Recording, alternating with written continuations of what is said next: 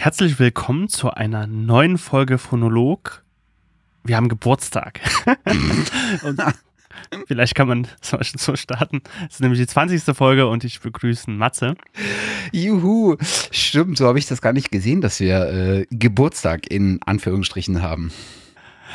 Und äh, mein Name ist Bonnie und äh, es ist lange her. Es ist sehr lange her. Es ist nämlich äh, der 9. November 2016 lange her. Das, das dürfen wir gar nicht so laut sagen. Äh, nee, Aber das, das kann man ja. Ja, das ist auch ziemlich übel. Aber ey, ich meine, das ist so ein bisschen auch das Leben, was einem das immer spielt. Und äh, müssen wir jetzt gar nicht so sehr diskutieren, glaube ich, oder? Nein, nein. Also wir freuen uns natürlich trotzdem noch, wenn ein paar Leute zuhören und äh, über Feedback und ähm, über Themen vielleicht, äh, die euch interessieren. Wir haben uns nämlich jetzt neulich mal zusammengesetzt, haben, und heute ist das wieder ein Monat her sogar vielleicht, ähm, haben überlegt, okay, was können wir denn erzählen, wie wollen wir irgendwie da weitermachen? Und äh, wir gehen Phonolog wieder an, wie man jetzt auch hören kann. Ja. Und wir haben uns, ja. Im, Im Zweifel gibt es gar keine Zuhörer mehr und wir können uns einfach neue erschließen. Oder es gibt Leute, äh, die sich sagen, naja, jetzt warten wir mal drei Sendungen, um wirklich zu gucken, äh, ob sie denn jetzt wirklich das Neue angehen oder ob die nächste Sendung dann 2000, äh, Anfang 2020 kommt. Was auch nicht schlimm wäre. Ich meine, welcher Podcast äh, bringt alle 16 Monate eine neue Episode raus? Das ist nicht viele.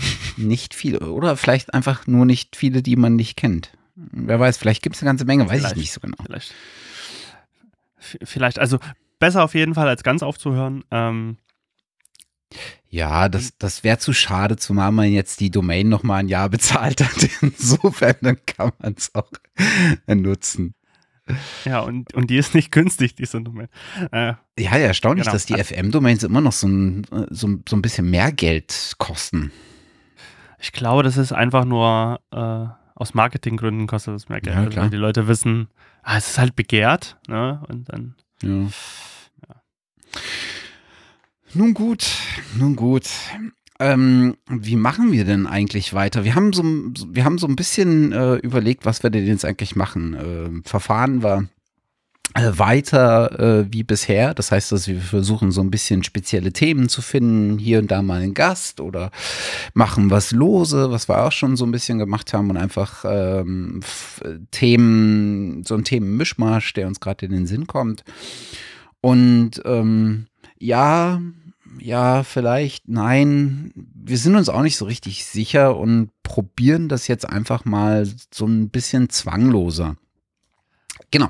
Wir haben uns so ein bisschen äh, einfach die, äh, oder anders gesagt, wir lassen uns so ein bisschen die Freiheit, ähm, auch in Zukunft ähm, die eine oder andere Sonderfolge in Anführungsstrichen mal zu machen, wo wir einfach ein Thema uns auserkoren haben und bestensfalls mit Gästen, aka äh, Personen, die wirklich Ahnung haben von dem Thema, bestreiten.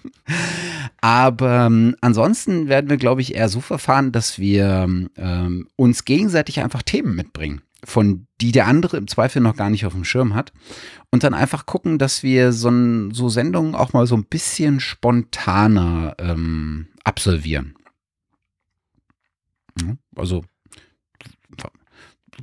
Genau, also wir haben uns halt überlegt, es ist eigentlich auch eine schöne Sache, ein Thema mitzubringen, worüber beide reden können, aus unterschiedlichen Perspektiven betrachtet. Mhm.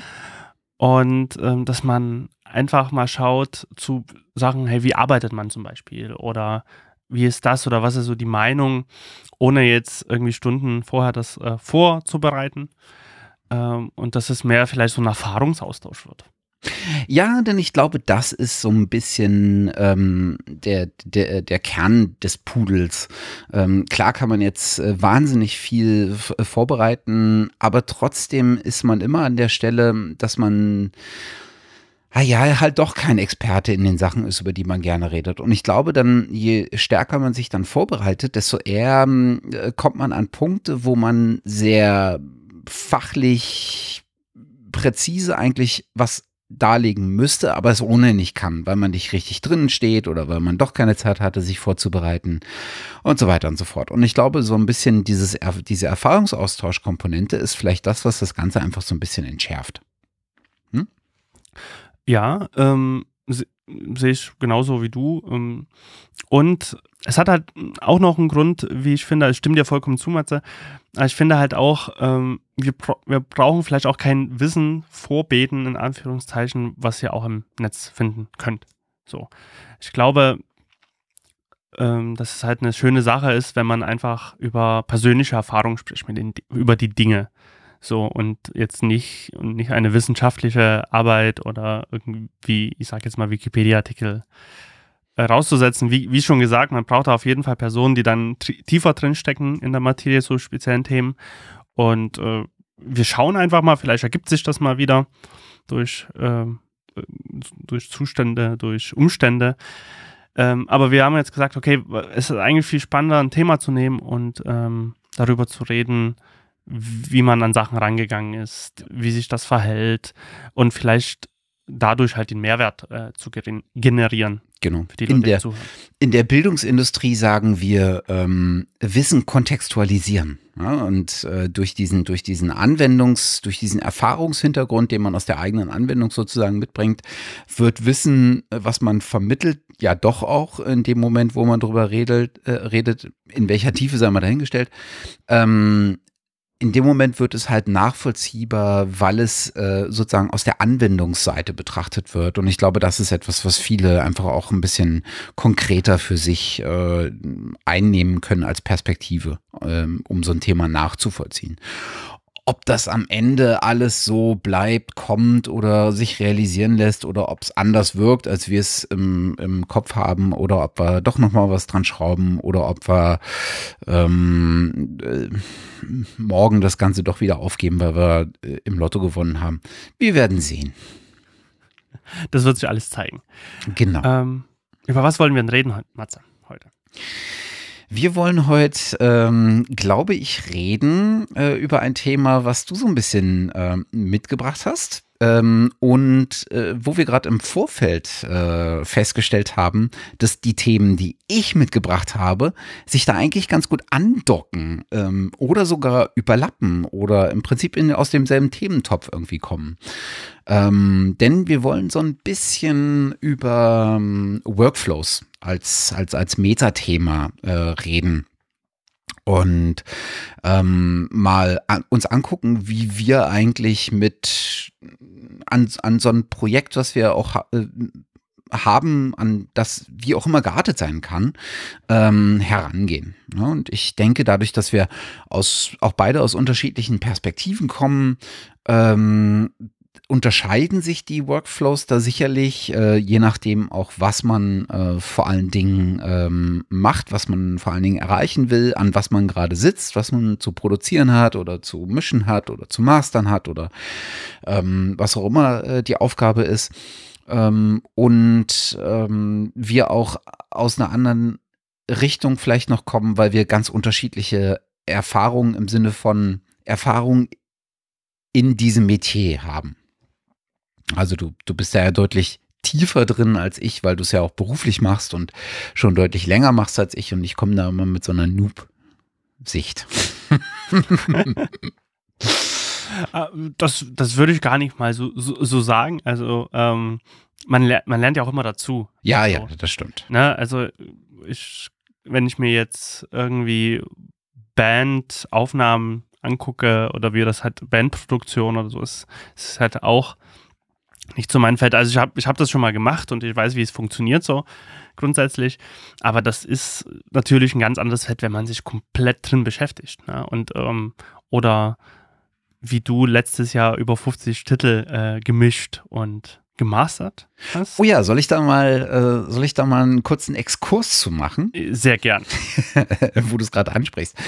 Also ähm, das letzte Mal, als wir äh, gesprochen haben, äh, was wie gesagt schon deutlich zurückliegt, ähm, war ich ja an einem Punkt, wo ich hier und da im sukzessive mehr auch gemischt habe und versucht habe, mich einfach in dieses Thema einzuarbeiten. Und ähm, das aber nicht so richtig äh, in voller Tiefe gemacht habe. Ähm, und dann haben sich sowohl beruflich so ein paar ähm, Situationen ergeben, wo ich dann doch mal äh, zum Audiobesteck greifen musste.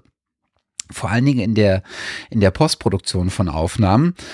Ähm, und da dachte ich mir so, okay, jetzt musst du dem Thema mal ein bisschen mehr Raum eingeben. Zum einen, weil du es äh, brauchen kannst äh, und je besser die Qualität da ist, desto besser natürlich auch äh, oder desto erfolgreicher natürlich auch das Produkt am Ende. Aber auch, weil mich das Thema ja persönlich äh, seit vielen Jahren interessiert und ähm, ich da von so einer Technik-Faszinationsschiene eigentlich äh, wieder reingerutscht bin, nachdem ich es ganz früher so ein bisschen aus der kreativen Richtung äh, hatte, aber deutlich weniger in die Tiefe gegangen bin. Also habe ich mir gedacht, okay, jetzt du machst das gerne und ähm, dann mach's doch mal so, dass du sozusagen das versuchst auch mit einer Lernkurve ähm, zu versehen ähm, und das möglichst nachvollziehbar.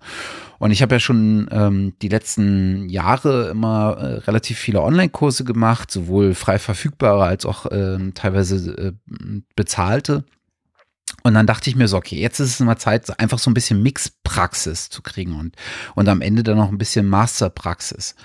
Und äh, habe gedacht, okay, jetzt nimm dir halt mal, jede Woche nimmst du dir einen Song äh, wo du zumindest einen Teil, wenn nicht sogar alle ähm, Stems hast, also einfach die einzelnen Tracks. Ähm, das waren mal äh, Gruppentracks, also alle Drums zusammen, äh, alle Gitarren, alle E-Gitarren zusammen, der Gesang zusammen. Mal waren das ähm, wirklich Einzelspuren, also du hast ein, äh, eine Kick, eine Snare, eine Hi-Hat, äh, dann hast du E-Gitarre, dann hast du Akustikgitarre, dann hast du äh, Lead-Vocal, hast du zwei Backing-Vocals im Zweifel noch Percussions dazu, je nachdem. Ganz unterschiedliche Songs aus unterschiedlichen Genres, von so ein bisschen jazzig angehaucht, über Country, über Pop, über viel Metal, weil es einfach meine Musikrichtung ist. Und habe gedacht, okay, zwei Parameter. Du machst einen Song pro Woche und egal wie weit du in der Woche kommst, am Ende der Woche ist der Song für dich vorbei. Denn das ist was gewesen, was mir vorher unfassbar schwer fiel, ein Ende zu finden. Und das ist ja sowas, was man ganz oft ähm, auch äh, entdeckt. Je tiefer man sich in etwas einarbeitet, äh, arbeitet, in dem Fall halt ein Song und das Mixing von einem Song, desto mehr entdeckt man sozusagen Möglichkeiten, was man jetzt noch machen könnte. Und desto unzufriedener wird man oft auch, weil man, äh, weil man ja auch das Gehör darauf trainiert, auf die Fehler zu achten, also auf das, was man jetzt noch verbessern könnte. Und ich habe das Gefühl, dass man tendenziell dann am Ende eher dazu neigt, insbesondere wenn man keine Abwechslung hat, dass man am Ende eher dazu neigt, wirklich nur noch auf das Schlechte zu hören und das Gute gar nicht mehr mitzukriegen. Und dadurch immer versucht, immer weiterzumachen und weiterzumachen und weiterzumachen. Und ich habe mir halt gesagt, ein Song pro Woche, am Ende der Woche ist der Song vorbei, ob du es jetzt schaffst oder nicht. Und die ersten Songs habe ich auch echt nicht geschafft, ne, weil ich noch nicht drin war in diesem Prozess und das ist ja das, worüber wir heute reden und ich viel Zeit verloren habe in dem in der Mix-Vorbereitung und dann viel Zeit verloren habe, weil ich einfach ähm, rangegangen bin, gemixt habe und dann am Ende festgestellt habe, Alter, das klingt ja schrecklich. und das hat sich im Laufe der Zeit verbessert und äh, ich bin dann auch durch komplette Mixe durchgekommen, äh, insbesondere bei den Songs, die strukturell sozusagen nicht äh, so überbordend waren und ähm, habe dann auch teilweise geschafft, äh, Songs noch so ein bisschen zu mastern, sofern mir das halt einfach möglich ist oder möglich war. Und habe dann nach diesen, ähm, nach dieser, nach diesem Jahr, also ich hatte dann 52 Songs, die ich mir vorgenommen hatte ähm, und habe auch 50, glaube ich, geschafft in dem Jahr. So bis auf zwei Wochen wirklich mal äh, das kontinuierlich gemacht und habe halt dann danach angefangen, die Mixe, die ich am Anfang gemacht habe, die ich teilweise gar nicht abgeschlossen habe, dann nochmal zu hören und nochmal einen neuen äh, Mix dazu zu machen. Und über diese Zeit habe ich halt, und gerade in der, in der, in der Retrospektive, weil ich mir dann alte Geschichten nochmal angehört habe, äh, habe ich ja tatsächlich so auch so ein bisschen eine Lernkurve äh, für mich ausmachen können. Also Mix-Vorbereitung läuft äh, für mich deutlich ähm, flüssiger jetzt. Ich brauche weniger Zeit dafür. Äh, ich habe ein Mix-Template, was für mich funktioniert irgendwie. Ich weiß, welche Tools ich für welche Standardaufgaben äh, verwende. Und ähm, also so ein, das Handwerkszeug, es fällt mir jetzt deutlich leichter. Und ein Stückchen weit hat es mir auch in der Kreativität geholfen, aber das ist, glaube ich, das Potenzial, was noch am weitesten offen ist. Also dann am Ende, wenn es dahin geht, auch ein bisschen Sound, Modeling zu betreiben, also durch bestimmte Art und Weise, wie du das Ding jetzt mixt, auch so ein, so ein bisschen Soundeffekte mit hinzukriegen. Und da rede ich nicht nur von bestimmten Plugins, die du benutzt oder die Auswahl jetzt, welches Plugin jetzt welchen Sound irgendwie wie beeinflusst, sondern auch ein bisschen mit Panning zu spielen. Auch ein bisschen, weißt du, mal die Gitarre nach links und dann begleitend dazu ein Klavier nach rechts und zu gucken, gibt das eine Mixbalance? Ist irgend, fehlt irgendwas auf der rechten Seite oder auf der linken oder ist irgendwas zu viel? Mal ein bisschen mit Tiefenstaffelung zu arbeiten. All diese Geschichten, ähm, das, äh, das war echt spaßig zu sehen. Oh, Monolog Ende, Entschuldigung. äh, sehr spannend. Ich, ich finde das äh, sehr, sehr interessant und habe äh, sehr genau zugehört, das hast du mir letztes Mal schon erzählt, als wir privat so ähm, gesprochen haben. Und ich finde es eine super Sache. Ähm, ich habe einen äh, Freund, der Filmmusiker ist, der Frieder, Frieder Zimmermann. Und der hat mir was ähnliches vom Studium erzählt. Der hat äh, Komposition studiert an der Karl Maria von Weber Musikhochschule hier in Dresden und hat damals von seinem Kompositionsprofessor die Aufgabe bekommen, jede Woche eine neue Komposition ihm zu liefern. Egal was. Mhm. Vollkommen egal, welche Richtung, ob es klassisch, klassisch, klassisch elektronisch, Jazz, Pop, Rock, Filmmusik, was auch immer, aber muss jede Woche ein was liefern. Mhm. Und da hat gemeint, das schafft so eine Struktur im Herangehen, eine positive Struktur. Man schult Disziplin, man, man sagt, okay, gut, die Sache muss jetzt beendet werden, was, was du gerade erzählt hast, ne? dass man irgendwann an einen Punkt kommt, wo man sagt, jetzt ist es vorzeigbar, vorhörbar und man kann einfach damit rausgehen. Weil das ist die Herausforderung, die merke ich halt auch im beruflichen Kontext. Du kannst ja nie ewig dran arbeiten. Also man könnte es machen, rein von dem Aspekt her, aber irgendwann kommen solche ich nenne es auch mal Artefakte, mhm. wie du gesagt hast, manchmal denkt man, es klingt alles scheiße irgendwann ab einem Punkt oder man denkt, puh, und hier noch und dann gefällt es einem wieder nicht. Ja. Ähm, und das ist halt so ein Trugschluss auch von unserem Gehör, ja. so, dass man sich da verliert in, in irgendwie Phantome manchmal und dass es besser ist, das drei Tage, fünf Tage liegen zu lassen ja. und dann hört man nochmal drüber und dann ist das Ergebnis nochmal oder das Feeling irgendwie ein ganz anderes dazu, wie man dazu steht. Es bringt und, halt äh, auch niemandem was, ne? Also ja. es, es, und am, am wenigsten, wenn du es beruflich machst, weil du kannst nicht an einem Song irgendwie zwei Wochen arbeiten, dann hast du nämlich in der Zeit kein, keine Chance, an einem anderen zu arbeiten und du musst an einem anderen arbeiten, wenn du Geld verdienen willst. Ne? Also auf, auf jeden Fall. Du musst so ein bisschen dich dazu zwingen, auch zu einem Ende zu kommen. Also gerade im, im, Kontext, äh, wenn man dann in größere Studios geht, die haben, arbeiten natürlich alle mit Budgets. Ähm, und äh, wenn die halt ein bestimmtes Budget haben oder das draufrechnen können, je nachdem, die Größeren können sich das natürlich irgendwie leisten, vielleicht. Ne? Die, die, die können dann sagen, ich mische jetzt zwei Tage irgendwie an einem, an einem Song und plus dann Korrekturen und na, da machen wir irgendwie drei oder vier draus. So, aber in den unter, mittleren, unteren Segment sieht es halt ganz anders aus. Ja? Wenn du halt äh, als das Album mischen willst und da muss man einfach auch sagen, okay, gut, ich kann an dem Mix ein Jahr sitzen und äh, vielleicht passiert da was, aber ist das Ergebnis wirklich besser? Mhm. Oder ähm, ist es denn wirklich was, was es einen voranbringt oder ist es eher so ein Phantom, Schmerz, Hören, Ding irgendwie? Das muss man irgendwie rausfinden und deswegen finde ich es eigentlich ganz gut zu sagen, ich habe jetzt diese, diese Zeitspanne und in der will ich was geschafft haben, in der will ich das gemacht haben und dann betrachte ich das Ergebnis und ähm, ich finde eine Herangehensweise sehr, sehr gut, einfach zu sagen, okay, gut, ich kann das übers Jahr einfach mal sehen, wie schnell ich irgendwie dazulerne mhm. in dem Prozess. Ja. Und falls, falls es jemand interessiert, ich meine, Mix äh, oder ähm, Stems von, von Songs kriegt man überall im Netz. Also wenn man ein bisschen danach googelt, dann kriegt man die überall. Äh, natürlich vor allen Dingen äh, auf Seiten, die das zum Geschäftsmodell gemacht haben, also wo du halt ein bisschen mixen lernen kannst, ne, kriegst du halt oftmals in den Kursen einfach die Stems geliefert, damit du daran experimentieren kannst. Ähm, ich habe meine vor allen Dingen aus zwei Quellen bezogen. Ähm, das eine ist, äh, es gibt eine Internetseite zu äh, Mike Seniors Recording Secrets Buch. Äh, das ist schon ein paar Jahre alt. Äh, Mike Senior kennt man von, äh, von Sound on Sound, war, glaube ich, mal der Herausgeber oder ist einer der Köpfe hinter äh, Sound on Sound. Das ist so ein, so ein äh, Audio-Magazin äh, im weitesten Sinne. Und der hat vor etlichen Jahren dieses Buch Recording Secrets äh, geschrieben.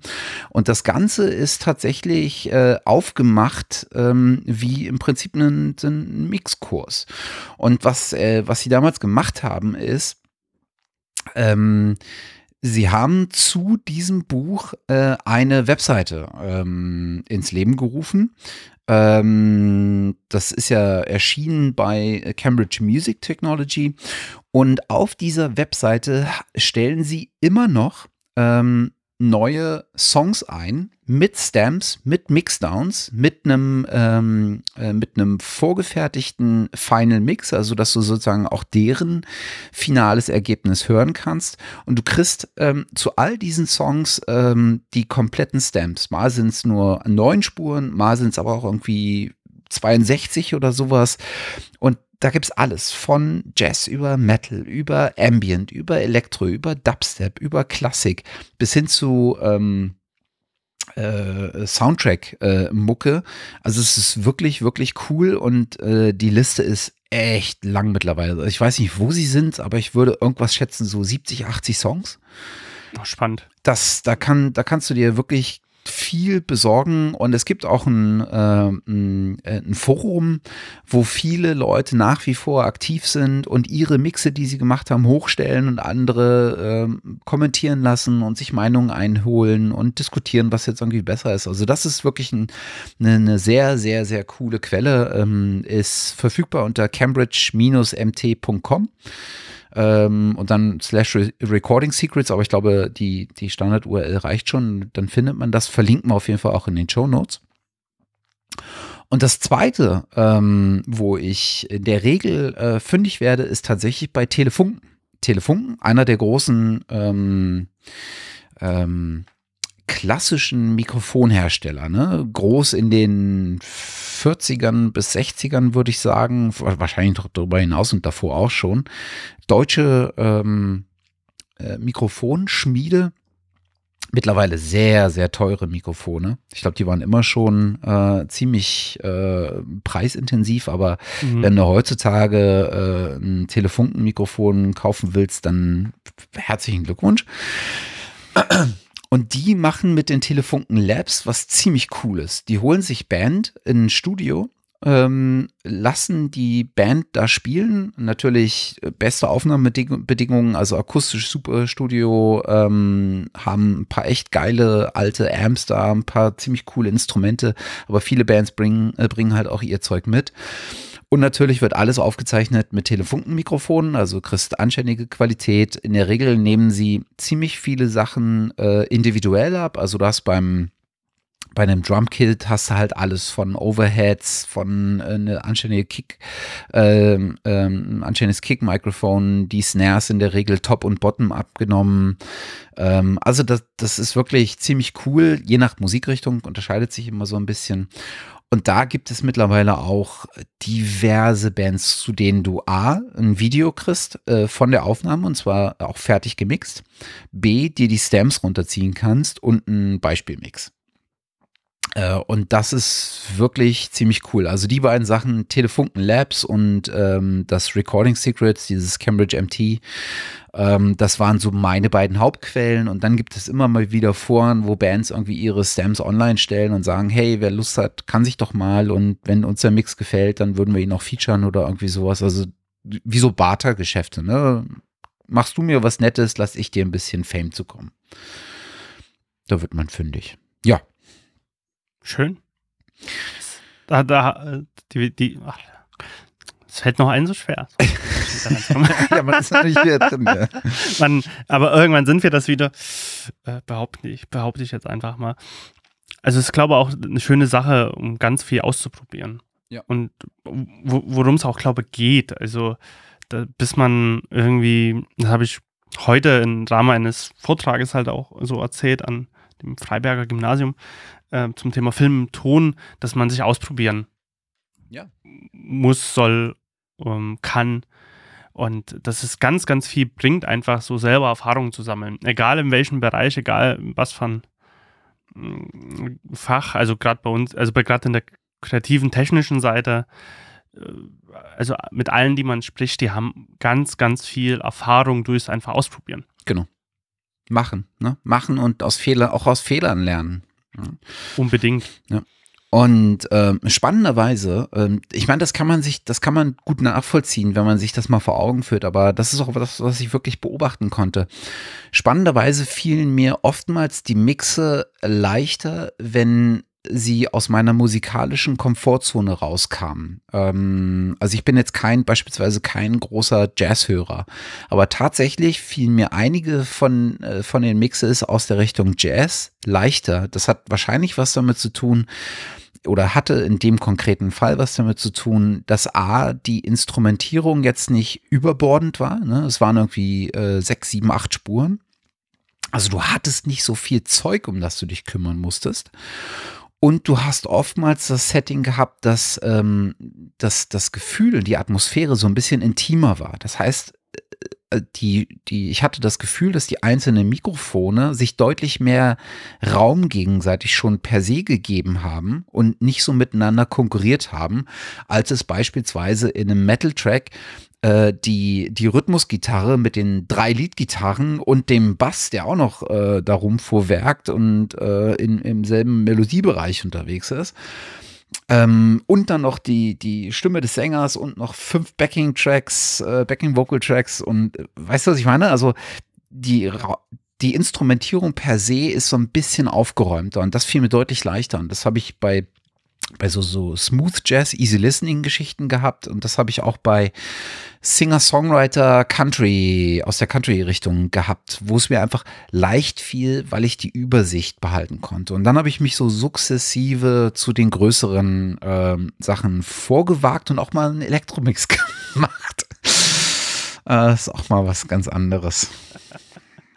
ähm, man muss aber auch dazu sagen, Metal zu mischen ist eine Kunst für sich. Also das ist schon eine der höchsten Mischkünste, würde ich jetzt mal behaupten. Einfach mal so frei. Ja, weil auch ziemlich viel Energie hinter allen, hinter der kompletten Instrumentierung steckt. Ne? Also die, du hast sehr, sehr viel Lautstärke per se und sehr, sehr viel Energie in den Instrumenten, die dadurch auch so ein Stückchen miteinander konkurrieren und das auszusortieren und irgendwie mit, mit EQs irgendwie Räume für die unterschiedlichen Frequenzen der Instrumente zu schaffen und dann über, über Stereo-Placement und Tiefenstaffelung zu versuchen, die Instru den Instrumenten auch räumlich sozusagen einen, einen, einen, einen bestimmten Platz zu geben, das ist echt anstrengend. also Respekt vor allen, die das ja. wirklich gut beherrschen. Ähm, auf sehe ich genauso. Also ich habe mich ja auch mal versucht vor Jahren, du weißt es glaube ich noch. Ja. Ich, äh, ja äh, und bin auch kläglichst gescheitert. So. Ähm, äh, alleine schon das Editing. Also ich habe dann mit einem Freund von mir gesprochen, der ganz viel Metal aufnimmt, also selber spielt, viel aufnimmt und hat selber gesagt, dass er an den Drums ein, zwei Tage sitzt, nur um die zu editieren. Da hat er noch nie mal irgendwie Q angefasst oder so. Ja. Ähm, und, und ähnliches. Und ähm, ich, ich habe dann ganz schnell die Finger davon reingelassen. ähm, und weil ich dann doch festgestellt habe, auch so per se, die Bandsache finde ich spannend, aber irgendwie fehlt mir da auch so dieser Selbstaustobe, dieses Aus Selbstaustoben, so, so ein bisschen auch diese Soundfindung, selber mit Sounds zu experimentieren und bin auch deswegen irgendwie im Film so ein bisschen gelandet, Anführungszeichen, um da, dort das auch machen zu können. So, äh, das bei Bandsachen ist man natürlich, wenn man jetzt, sag ich mal, fünf Leute hat, na, die, mit denen arbeitet man ja dann zusammen und alle müssen dem irgendwie so zustimmen, dem Ergebnis und sowas. Das ist ja auch nie so, so einfach. Ja. Wie war das bei, bei dir dann mit Feedback? Zu den, hast du dir das immer selber gegeben? Was ja so die höchste Kunst ja ist, sich selbst dann immer wieder kritisch zu hinterfragen? Oder hast du da so, ein, so eine Art Mentoring gehabt, wo man das hingeschickt hat und die Person hat gesagt, hey, das ist gut oder das ist nicht so gut? Das war tatsächlich der schwierigste Teil. Also was ich, was ich auf jeden Fall gemacht habe, ist, ich habe, nachdem ich Wochenende ähm, dann habe ich in der kommenden Woche den nächsten Song gemixt und habe, wenn ich mit dem Song fertig war, mir den Wix, äh, habe ich gerade Wix gesagt? Sehr gut. Also, ich habe nichts gehört. Das sind Versprecher, die man auf jeden Fall nicht rausschneiden sollte, was wir auch nicht tun werden. Ähm, super. Ach, das sollte ich mir merken. Das kommt unter die Outtakes nochmal. Ähm, ich habe mir dann also den äh, Mix der vorangehenden Woche nochmal angehört und habe versucht zu gucken, wie klingt der, äh, was fällt mir jetzt mit einer Woche Abstand und einem anderen Song im Ohr ähm, selber auf. Dann habe ich am Ende der, dieses Jahres, äh, wie vorhin schon gesagt, mir die Sachen vom ganz vom Anfang nochmal angehört im Vergleich zu den Sachen, die ich ganz zum Schluss äh, gemacht habe, um einfach zu gucken, ist da jetzt wirklich eine Lernkurve, die man vielleicht sogar hören kann. Und ähm, was ich dann auch gemacht habe, ist bei zwei Songs habe ich tatsächlich äh, die mal zu einem äh, zu einem Mixing oder Mastering Engineer geschickt, ähm, um Feedback zu bekommen. Und es gibt ja mittlerweile einfach wie wie Sand am Meer Mixing Engineers, die genau das anbieten. Ne? Also von ich mixe deine Sachen, ich master deine Sachen, aber wenn du selber gemacht hast, gebe ich dir auch Feedback zu deinen. Ne? Und äh, da gibt es ja sozusagen zwei Wege, die man, ähm, die man machen kann. Entweder du gehst zu äh, Plattformen, die das anbieten als Geschäftsmodell. Äh, gibt es einige äh, Länder, würde mir jetzt so an, äh, einfallen. Ähm, das ist aber, glaube ich, die adressieren eher so, wir übernehmen das Mastering für dich. Aber es gibt auch äh, Plattformen, die äh, sozusagen mehrere äh, Mix-Engineers äh, im Hintergrund haben und dann auch anbieten, einfach Feedback ähm, zu äh, bereitzustellen. Und ich bin aber den anderen Weg gegangen und habe einfach einen konkreten Mixing-Engineer angefragt, ähm, weil ich einfach über die Jahre so ein, mir so ein ähm, mir so einen Personenkreis erschlossen habe von ähm, Mix- und Mastering-Engineers, deren Arbeit ich cool finde, weil sie entweder Sachen gemacht haben, die ich selber höre, deren Sound ich mag, oder weil ich durch sie und ihre Kurse, ob es jetzt bezahlte oder freie auf YouTube waren, einfach vieles gelernt habe. Und das ist so ein Stückchen für mich was auch ein Weg zurückzugeben. Ne? Und ähm, habe ich halt angeschrieben, hier so, äh, bietest das ja auch an, ich verfolge dich jetzt schon lange, habe viel von dir gelernt, habe äh, jetzt einfach na, mal selber so eine Phase gemacht, wo ich viel gemixt habe, versucht habe, mich zu verbessern. Hier ist einer meiner letzten Sachen, ist nicht mein Song, darf nicht veröffentlicht werden, aber ich hätte gern Feedback für dich, ähm, um mal zu von jemandem Fremdes zu hören, was der in meinen Mixes noch heraushört. Sowohl positive als auch negative Sachen. Und da kamen deutlich mehr negative Sachen als positive. so viel ist mal sicher. Aber es kam auch das Feedback, ähm, das wäre jetzt nicht der Mix, den ich final abgeschlossen habe, aber es wäre einer, der veröffentlichungsfähig wäre. Also der dir jetzt kein Riesenproblem baut, wenn du es im, äh, im Auto auf, äh, ähm, auf, auf ganz normalen Stereoanlagen äh, äh, Boxen hörst oder sowas. Ne, und da kam ähm, echt wirklich, wirklich teilweise wirklich cooles Feedback zurück unfassbar ausführlich, also richtig mit, na, ich höre da irgendwie äh, bei äh, zwischen 4 und 5.000 Hertz, also 4 und 5 äh, Kilohertz, ähm, höre ich dann noch so ein leichtes äh, äh, Sizzling ähm, in den Obertönen, versuch doch mal das und das. Und das ist dann, das sind dann genau die Sachen, die einem so, ach ja, jetzt höre ich es auch und ja, gute, gute Idee. Ne? Also das, das bringt einem dann nochmal weiter. Auf, auf, auf jeden Fall. Also man muss aber auch dazu sagen, die Herangehensweise ist ja immer anders. Ja. Von, von ja. Leuten. Und der Geschmack ist auch irgendwo anders. Absolut. Ja, also, na, da, da muss man, also ich, ich finde das eine super Sache mit Feedback. Aber ich habe halt auch festgestellt, man darf auch nie zu einer Sache zehn Leute befragen. Weil nee. dann wird man irre. Nein. Dann, nein. Genau. Also ich glaube, das Wichtige, was man hier sagen muss, man sucht sich eine Person oder vielleicht zwei oder so, mhm. denen man das schickt, egal ob also es jetzt ein Mix ist oder Komposition oder ein Film oder wie auch immer. Ähm, damit man, sonst kriegt man wirklich zehn unterschiedliche Meinungen und jeder findet was anderes gut oder schlecht. Und dann weiß man am Ende auch nicht mehr, was man machen soll. Also, das, das ist dann halt auch später mit, mit Sachen, sobald man irgendwie Sachen veröffentlicht, das merke ich halt auch immer mit den, mit, mit den Filmen und, und, und da hört man mal, ey, das ist eine super Mischung von, von den Leuten, für die man es gemacht hat und die anderen finden es grott hässlich ja. und äh, vollkommen daneben irgendwie. Und das, da muss man gucken und sagen, okay, gut, was ziehe ich selber dort raus, was passiert, wenn ich mir das mit Abstand anhöre und ähm, und ich glaube, das, das ist eine, eine gute Herangehensweise zu sagen, ich suche mir Leute, wo, wo, genau das trifft. Ich finde ihre Sachen cool, das ist, höre ich mir selber an, das funktioniert, das und das hat mich bereichert und, und da können sie mir vielleicht weiterhelfen. Ja. Und das fand ich das Überraschende.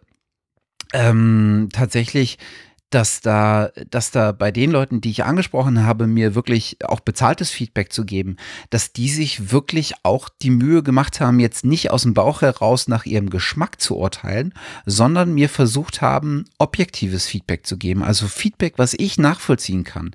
Und dann nicht der Art, naja, ich finde, die Gitarren könnten ein bisschen fetter sein, sondern in der Art, hier, guck mal, du hast äh, in dem und dem Frequenzband hast du Gitarren und da drüber liegt oder da drunter liegt noch ein Backing Vocal, wenn du das entweder im Panning korrigierst oder sowas oder da noch ein EQ äh, einstellst, der das eine ein bisschen abdämpft, wenn das andere kommt oder was auch immer, dann hast du dann äh, den Effekt, dass du es deutlicher hörst oder dass du es ein bisschen akzentuierter äh, wahrnehmen kannst. Und äh, also wirklich nachvollziehbare Sachen, weil ich glaube, dass anders könnten die das auch nicht als Service anbieten. Wenn die jetzt immer nur kommen würden und sagen würden, na ja, ich finde den nicht gut, weil ich, äh, für mich hat das zu wenig Bums oder sowas, ne? Das kann vielleicht ein Chris Lord LG machen oder äh, ein Andrew Sheps, äh, die sozusagen im, im Götterhimmel der Produzenten stehen, wo jeder sagt, oh, oh ja, stimmt, stimmt, stimmt. Aber so klassische Leute, die mit zigtausend anderen im gleichen Genre äh, in der gleichen Berufsgruppe ähm, äh, konkurrieren sozusagen, müssen dir entsprechend natürlich auch ein nachvollziehbares Feedback geben, sonst wirst du sie nicht nochmal beauftragen. Und da bin ich wirklich, wirklich richtig gut gefahren. Das ist eine schöne Erkenntnis. Ähm, kann man sich auf jeden Fall mal anschauen. Ist ja, verlinken wir ja sowieso in den Shownotes. Ähm, ich, ich würde mal sowieso klein mal eine Frage stellen, also so Workflow-mäßig, das, das wäre so ein erster Punkt, den wir vielleicht so irgendwie vergleichen können oder so überhaupt ein Punkt. Du hast ja die Stems runtergeladen. Genau. Von, von, von, von, von dem Song. Was machst du dann zuerst? Was ist, machst du irgendwie die Files auf? Was passiert dann? Also wir, wir, wir springen jetzt vollends in unser, unser Fokusthema. Um das nochmal zu sagen, ja, Entschuldigung. Nein, nein, alles gut, alles gut. Ich habe mir bloß gerade auf, dass ich äh, am besten den Exkurs, den, den wir jetzt die ganze Zeit gemacht haben, äh, in, in meine Lernkurve sozusagen, äh, einfach mit einer Kapitelmarke versehen, dann äh, muss man sich das nicht anhören, wenn man da keine Lust zu hat. Ähm, das erste, was ich mache, ist tatsächlich, also ich ich guck's mir einfach an. Klingt doof, aber ich guck's mir einfach an. Und also ich guck mir an, was sind da für, ähm, was sind da für Files dabei?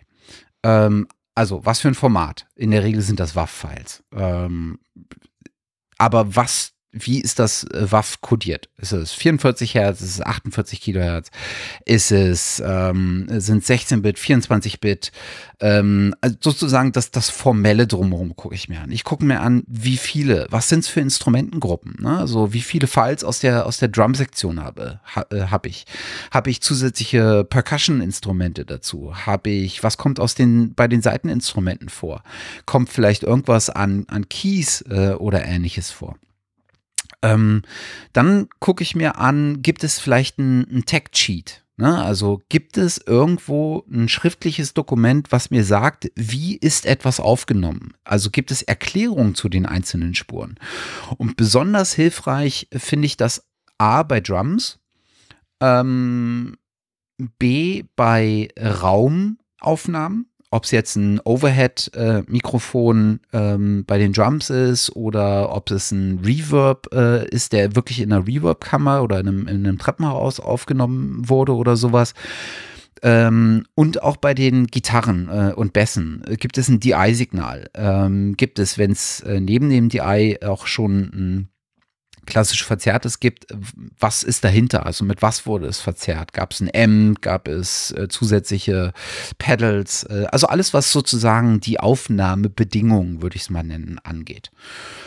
Und ähm, der nächste Schritt ist, äh, ich schmeiße es tatsächlich ähm, in eine äh, DAW meiner Wahl. Und ich glaube, das ist so ein Stückchen ähm, äh, was, wo wir auch noch diskutieren äh, können drüber. Ähm, und hör es mir mal an. Ähm, und das in der Regel so zwei, dreimal. Ähm, so wie es ist, ähm, in, dem, in dem Zustand, wie ich es bekomme. Ähm, das sind so äh, einfach um Eindruck zu bekommen. Ne? Also bevor ich noch irgendwie anfange, das zu ordnen, zu arrangieren oder sonst was, ähm, das sind so die ersten Schritte, die ich mache. Also du analysierst das ja quasi. Also du genau. schaffst, schaffst dann selber Bild. Zeichnest du dir irgendwas auf selber? Ich, Sagst du ja. als Vorstellung, wie das irgendwo klingen soll, zum Beispiel? Ah, ähm, wenig. Tatsächlich wenig. Also ich mache mir halt äh, einfach Notizen ähm, zu allem, was mir einfällt. Ne? Also wenn ich irgendwie lese, äh, hier, ähm, es gab ein es gab äh, einen Reverb, den haben wir äh, tatsächlich äh, real aufgezeichnet, weil wir in einem Mikro in einem Gang stehen hatten oder weil wir ein Mikro in einem Treppenhaus stehen hatten, wo wir die Türen geöffnet haben und haben so ein, so ein Longtail-Reverb damit eingefangen sowas versuche ich dann mir dann schon ähm, zu notieren, wie ich das dann verwenden könnte. Ähm, oder wenn ich merke beim Anhören, beim ersten Anhören, ähm, der Gitarrensound gefällt mir nicht, ich könnte mir einen anderen viel, viel besser vorstellen in der Dynamik des Songs. Sowas notiere ich schon mal. Äh, einfach äh, als, als, als äh, Bullet Point ähm, hier ähm, äh, DI mal ausprobieren mit anderen äh, Amp-Settings äh, oder sowas. Sowas notiere ich mir. Aber das ist auch das, das Einzige, was so in die Richtung Kreativität geht, glaube ich. Oder Gestaltung. Sagen wir, sagen wir Gestaltung, Soundgestaltung. Entwickelt sich das dann im, im Laufe deines Prozesses, wie du dann so rangehst beim beim Mischen, beim Bearbeiten, dass du sagst, hey, jetzt habe ich hier noch die Idee, was man sowieso irgendwie macht, aber. Ja, das entwickelt sich äh, an einem Punkt, ähm, weil der nächste Punkt in, in, in meinem Workflow ist, dass ich dann ähm, also wirklich tatsächlich so Meerschweinchenarbeit mache, nämlich Spuren einfärben nach Instrumentengruppen, alle zusammen hintereinander, ne? alle Drums hintereinander, alle. Ne? ne, ne. Äh, das, dann mache ich das ganze äh, Routing ähm, und ich bin dazu übergegangen, alle Instrumente durch eine eigene Gruppe zu routen. Ähm, und bei, äh, bei, äh, bei, bei, bei Logic, äh, der einen DRW, die ich äh, benutze fürs Mixing, ähm, äh, funktioniert das über Busse. Ähm, bei dem, äh, bei Studio One, der anderen DRW, die ich benutze, funktioniert das über ähm, auch Gruppenbusse oder VCAs. Ähm, und weil da habe ich die Möglichkeit, die gesamte Gruppe nochmal zu bearbeiten. Und der nächste Schritt wäre dann entweder freizuschneiden, ähm, was ich in aller Regel mache, also wirklich, dass ich Übersicht über das Projekt habe, dass ich sozusagen in in, bei allen Spuren, wenn ich äh, auf alle Spuren gucke, genau sehe, wo spielt eigentlich welches Instrument. Weil manche kommen halt nur an einer bestimmten Stelle, während andere, wie eine Kick, wahrscheinlich komplett durchspielen. Und das will ich halt sehen um an bestimmte Spur, äh, Stellen springen zu können, um einfach zu sehen, wo, wie verhält sich auch die Dynamik des, des, des Songs. Und was ich dann äh, mache, und das ist der Punkt, an dem sich meine Vorstellung von dem Song vielleicht nochmal äh, ändert oder in der Regel nochmal ändert, ist, ich mache einen Fader-Up-Mix. Also ich versuche sozusagen nur über die Lautstärke der einzelnen äh, Tracks zu versuchen, mal so einen ersten Mix äh, hinzukriegen. Also noch ohne EQs, noch ohne Plugins, äh, also noch ohne die gestalterischen Elemente, nur über die Lautstärke der einzelnen Tracks, das Ganze mal zu einem einigermaßen ausgewogenen Mix zu machen. Und dann entdecke ich tatsächlich einfach noch Details, wo ich mir so denke, ah, das ist dir vorher noch nicht aufgefallen, weil zu leise oder irgendwie versteckt hinter anderen Sachen.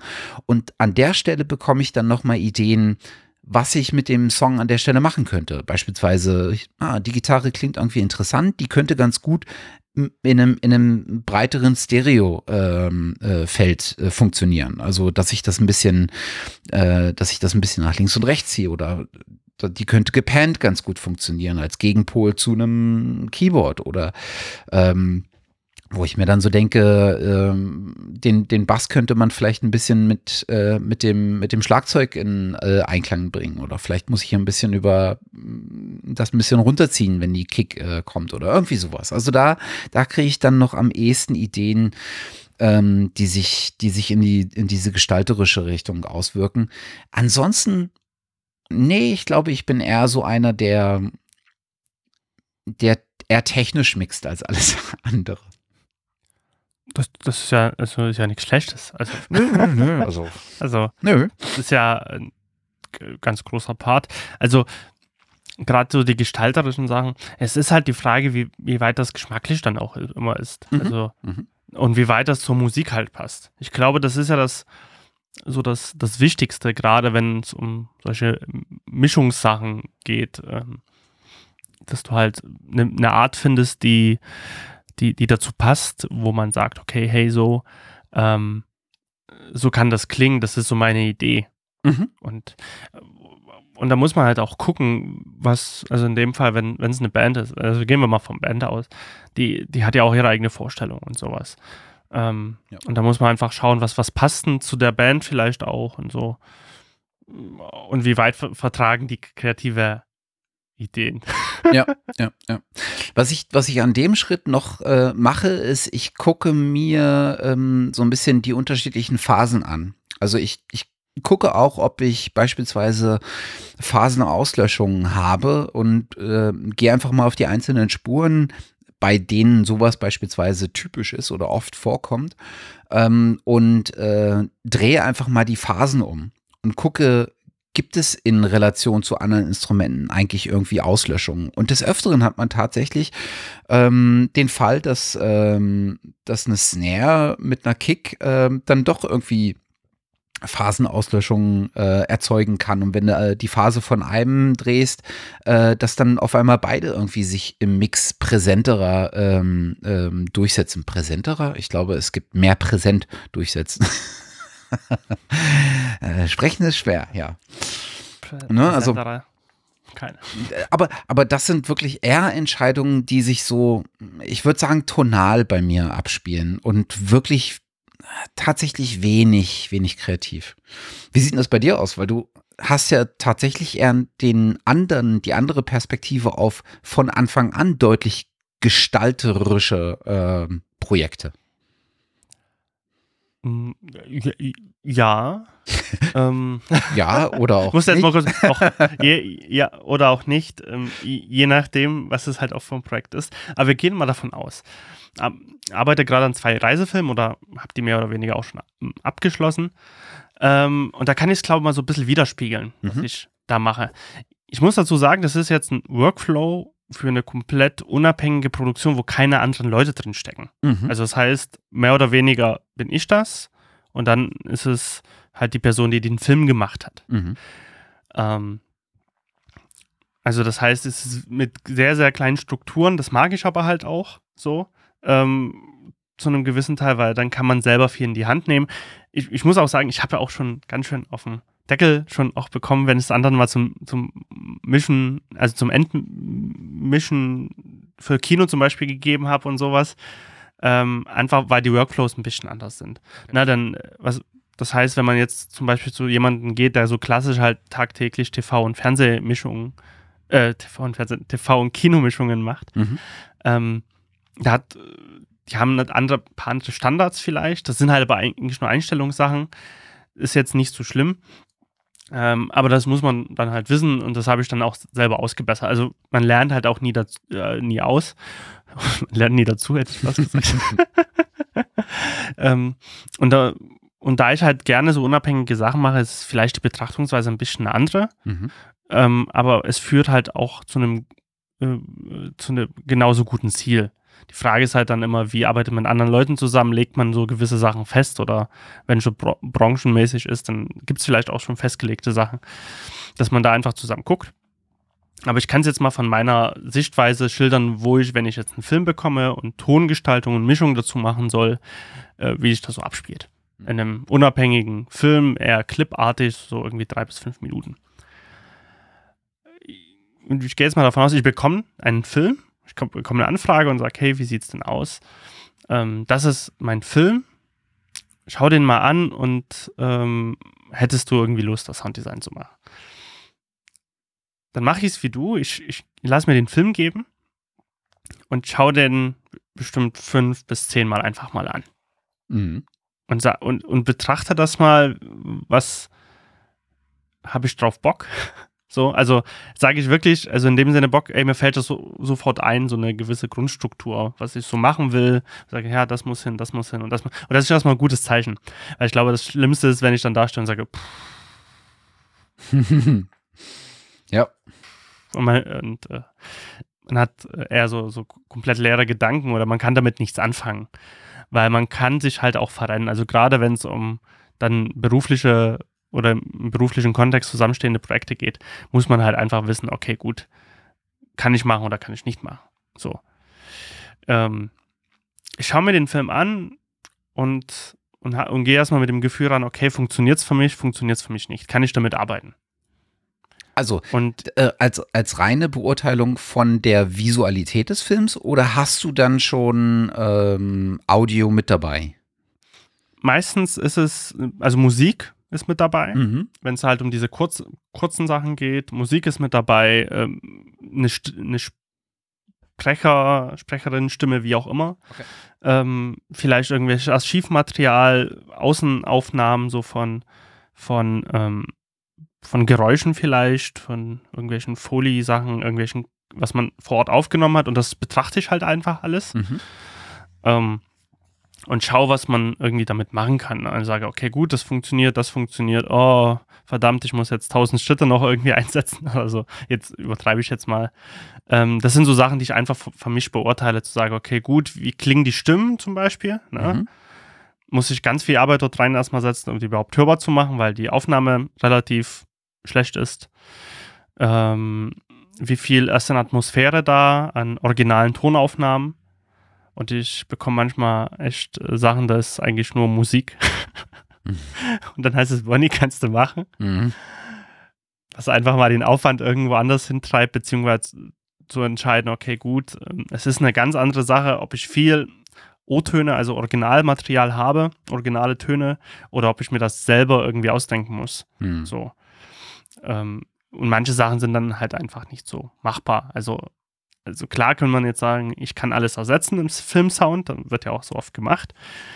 Aber in diesen in unabhängigen Projekten heißt es natürlich, okay, gut, äh, hey, das schlingt mir halt jetzt zwei Tage mehr, weil äh, ich muss dir noch diese ganzen Landschaften Sachen, Landschaftssachen reinbauen und sowas. Ähm, da muss man einfach erstmal schauen und deswegen analysiere ich einfach den Film, schau den, betrachte mir den und dann setze ich mich mit der Person zusammen, die den Film gemacht hat oder Person N und schildere meine ganzen Sachen, die ich dann so festgestellt habe. Und dann kommt man auf den Nenner zu sagen, hey, das macht man, das geht man zusammen an. Mhm. Ähm, jetzt im besten Fall. Und ähm, dann sage ich mir, okay, jetzt, jetzt geht es struktureller zu. Das erste ist vielleicht so mehr so ein Eindruck. Also ich habe zwar so ein paar Punkte, die ich dann abhake, so im Kopf. Ähm, wie gesagt, wie diese ganzen Sachen stimmen, verständlich, Originaltöne ist da viel nötig, was ist nötig, hängt ja auch dann mit dem Angebot zusammen. Also wenn ich jetzt natürlich irgendwie viele äh, Sachen brauche, die man per se nicht irgendwie aus dem Archiv ziehen kann, sondern draußen aufnehmen oder ähm, Geräusche machermäßig dann aufnehmen muss, das ist natürlich ein anderer Aufwand. als, als irgendwie ja, im Archiv zu gucken, äh, irgendwie Möwe einzutippen und eine Möwe einzufügen. Ja, ja. Irgendwie triviales Beispiel vielleicht. Ähm, wenn das, sage ich jetzt erstmal, steht, gehen wir jetzt mal davon aus, ähm, ist ein Reisefilm, nehmen wir das jetzt einfach mal an, ähm, fange ich an, diesen Film nochmal zu analysieren. Das heißt, ähm, ich arbeite wirklich sehr viel mit Notizen am Anfang. Also das heißt, ich schaue mir an, was sind da für Geräusche irgendwie nötig. Also ich, ich schaue mir an, hey, es ist irgendwie mehr nötig, Wa Wasser, Möwen, das brauche ich irgendwie alles, um so um so, ein, so, ein, so eine authentische Meerumgebung irgendwie hinzubekommen. Ich brauche irgendwie viele Effekte, viele Swooshes, viele knallige Sachen. Kann ich irgendwie mit Archivmaterial arbeiten? Gibt es da was? Etc., etc., etc. Das betrachte ich mir alles und schreibe mir das wirklich nieder. Zu sagen, okay, äh, was brauche ich alles? Ich mache mir wirklich eine lange Soundliste zu sagen, hey, das, das sind alles Klänge, die ich brauche, diese muss ich noch aufnehmen, diese kann ich alle aus dem Archiv ziehen, diese muss ich irgendwie in Online-Archiven nachgucken und und und. Weil du aber auf, auf Basis dessen, was du siehst in, innerhalb dieses Films, eine gewisse Erwartung hast, was du jetzt äh, hören würdest, also was deiner Erwartung nach jetzt zu hören sein müsste, richtig? Also du kannst das, ja. du hältst das sozusagen dagegen. Genau, also ich gehe ganz also oft, ähm, je nach, es hängt natürlich von den ähm, Vorstellungen der jeweiligen Person ab, die den Film gemacht hat. Ja, also, ja. was stellt sich vor? Und das kann man in diesem Vorgespräch so, so, so rauskriegen, einfach, indem man sich zusammensetzt und sagt, hey, gibt es da irgendwie Ideen oder äh, mach mal. Ja, das mach mal ist natürlich das Schönste. ähm, und dann kann man sich irgendwie austoben. Ähm, und man passt da so ein bisschen an. Man sagt, okay, gut, das sind die Vorstellungen, du sollst irgendwie hingehen, soll eher so irgendwie Vintage klingen oder es soll irgendwie alles krass gewaltig klingen oder eher so subtil oder so. Ähm, und danach sucht man halt auch Klänge raus. Mm. Und ich gucke dann einfach, okay, gut, was sagt mir jetzt zu? Was, was höre ich jetzt hier drin? Was ich sehe und was höre ich, was ich nicht sehe? Mhm. Was, ich, was man so erzählerisch einsetzt. Mhm. Verstehe. Genau, also es gab mal den Film so Memento Mori, den ich mit Sebastian, Sebastian Linder gemacht habe, äh, wo es so um das Thema Tod auch ging, äh, ein Clip. Ähm, und da habe ich halt zum Beispiel in der einen Szene, wo es durch die Häuser flugartig geht, habe ich halt einen schiefen Streicher gehört. So. Mhm. so. einfach nur in meinen Kopf und dachte, das muss ein schiefer Streicher hin. Also so, so. so als so ein Mutelement. Genau. Mhm. Mit halt disharmonisch zur ähm, zur Musik. Hat halt wunderbar reingepasst, auch zur Thematik, Anspannung, Trauer, Tod. Und dann halt so einen disharmonischen Streicher mit reingebaut. Und das hat gut funktioniert. Mhm.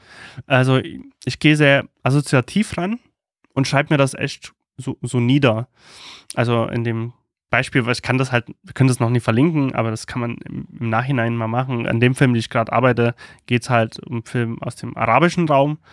Und da habe ich halt aus aus so, aus so Gebeten halt so, so ein Stück, so ein, so ein Laut genommen und den quasi so zu einem Soundeffekt gemacht.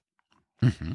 Okay. Zum Beispiel, weil ich sowas gehört habe, wo man halt auch so inhaltlich arbeiten kann. Also das heißt, neben dieser Soundliste mache ich noch eine Recherche. Bei Reisen, Reisefilme, was halt, was ich halt sehr gern mag, weil ich gucke auch sehr gerne Dokumentationen über, über, über, Länd über andere Länder. Ähm, hat auch mit meinen bulgarischen Wurzeln halt zu tun, weil ich mich einfach für Länder sehr interessiere und mit dem äh, interessiere, wie Menschen dort leben, wie das klingt, wie das aussieht, wie sie leben und deswegen mache ich das irgendwie gerne und recherchiere halt auch viel zu dem Land. Mhm. Versuche da viel rauszukriegen, was inhaltlich dazu steckt, was für eine Musik dort ist, wie das so klingen kann, gucke, ob es thematisch halt auch passende Klänge dazu gibt. Mhm. Und äh, mal ganz äh, nebenbei gesagt, ähm, alles, was so ähm, ähm, alles, was so orientalische Musik oder asiatische Musik im, im, im weitesten Sinne ist, bringt einfach auch echt geile äh, Instrumente mit, die man super gut für so äh, Moods und sowas einsetzen kann. Ich denke da an sowas wie äh, das Duduk. Ähm, das, der, mhm. der, der, die, das Duduk, also dieses armenische ähm, Blasinstrument, was, was so eine ganz, was so einen ganz hängenden Ton äh, hat, so fast schon streichermäßig klingt. Oder ist es gar ein Streichinstrument? Ich weiß es gerade gar nicht so genau. Ähm, äh, was, was man sofort äh, mit, mit solchem äh, Raum assoziiert. Ich, ich denke da sofort, gerade bei Duduk denke ich sofort an Wüste. mhm. ja, und äh, da gibt es eine ganze Reihe äh, von Taikos zum Beispiel, ne? also diese großen asiatischen Trommeln äh, oder Pauken, glaube ich, sind es eher. Ähm, da gibt es echt wirklich, wirklich coole ähm, Geräuschkulissen, die man da erzeugen kann. Und diese kann man sofort äh, verwenden für das eigene Sounddesign. Also man ja. kann das auch, ähm, also original sowieso verwenden. Man kann es aber dann halt auch verfremden, dass es einen anderen Klang hat, aber den Touch des alten, des echten Instru Instrumentes oder des echten Geräusches hat. Und damit kann man sehr viel spielen. Ja. So, so erstmal so, so grundsätzlich. Ähm, und um sowas aber auch zu haben, muss man auch so diese Recherche einfach machen. Mhm. Oder besser gesagt, man nicht generell, aber ich habe die für mich festgestellt, dass es eine sehr schöne Variante halt ist. Zu sagen, hey, was, äh, das eine ist irgendwie schön zu sehen, okay, gut, ich habe, ähm, wie ich das früher gemacht habe, ich habe das einfach gesehen, den Film, und habe relativ linear, sage ich mal, das vertont. Ähm, aber jetzt finde ich es halt noch spannender, mit diesen ganzen Elementen halt zu arbeiten. Mhm. Und habe festgestellt, dass es gar nicht so viele Libraries dafür gibt. Also so, so grundsätzlich, zumindest nie generell, ähm, die sich mit solchen thematischen Auseinandersetzungen beschäftigen. Es gibt schon ein paar, ähm, aber aus, von, aus dem arabischen Raum gibt es gar nichts. So, da muss man halt einzelne Instrumente halt gucken, dass man die raussucht oder vielleicht hat man da oder mal eine Aufnahme, eine Stadt von einer Stadt zum Beispiel oder sowas, die halt auch komplett anders klingen als europäische Städte. Ähm, und das versuche ich mir in dem, diesen ersten Schritt zusammenzutragen. Habe da meine ganzen Notizen, ähm, die ich einfach mit Bleistift und Papier mir niederschreibe. Ähm, relativ schnell geht und parallel zu Links sammel und sowas. Und danach ähm, mache ich mir jetzt öfter immer mehr so, so, so eine gewisse Soundmap, würde ich das jetzt einfach mal nennen. Also so sagen, einen Plan, wie das alles irgendwie auch klingen soll. Na, zu sagen, hey, das, ich finde, halt, es muss irgendwie so ein bisschen Vintage klingen, zum Beispiel. Das, äh, das muss diesen Raum irgendwie haben. Wir fliegen viel durch Landschaften, also brauche ich irgendwie einen echten Raum vielleicht dafür, der diesen, diesen Effekt hat. Ähm, versuche da zu sagen, hey, das, das muss irgendwie so eine Tiefenstaffelung haben. Ich mal mir das auch so ein bisschen auf. Das kann man nämlich auch mit Bandaufnahmen machen. Also habe ich auch ja das machen so manche, ne, zu sagen, ich nehme leeres Blatt Papier, das ist jetzt mein Raum. Das ist irgendwie mein Stereopanorama, das ist meine Tiefenstaffelung und positioniere die Instrumente dort, wo ich die hinhaben will.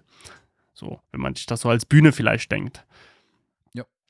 Und äh, sowas ähnliches mache ich jetzt immer mehr auch für die Sachen, weil es einfach auch so eine, so eine Möglichkeit der Kommunikation auch bietet gegenüber den Leuten, mit denen man das halt macht, mit denen man zusammenarbeitet, die den Film gemacht haben zum Beispiel, um ähm, und, und es schafft selber so ein bisschen Klarheit, wo man erstmal so hin will, so als, so als Ziel.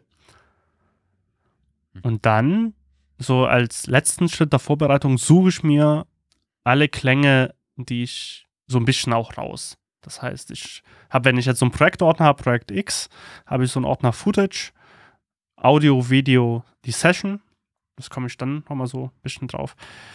Und in Audio mache ich dann irgendwie so einen Archivordner, so einen Ordner, wo ich die Sachen online gefunden habe und und und und sortiere mir das so zurecht. Weil das, ich habe halt festgestellt, wahrscheinlich ein großer Teil der Arbeit beim Sounddesign ist, diese Klänge zu finden, die man haben will. Mhm. Und äh, deswegen sortiere ich mir viel vor mittlerweile, dass ich das sammle, die in allen Ordner packe Sachen vielleicht irgendwie schon dazu kaufe, die dort reinbaue, bevor ich überhaupt irgendwie so einen Klang in die Timeline gezogen habe. Mhm. Und das ist so, so ein bisschen meine Herangehensweise, wenn, wenn es um diese inhaltliche Vorbereitung für, für einen Film geht. Oh ja.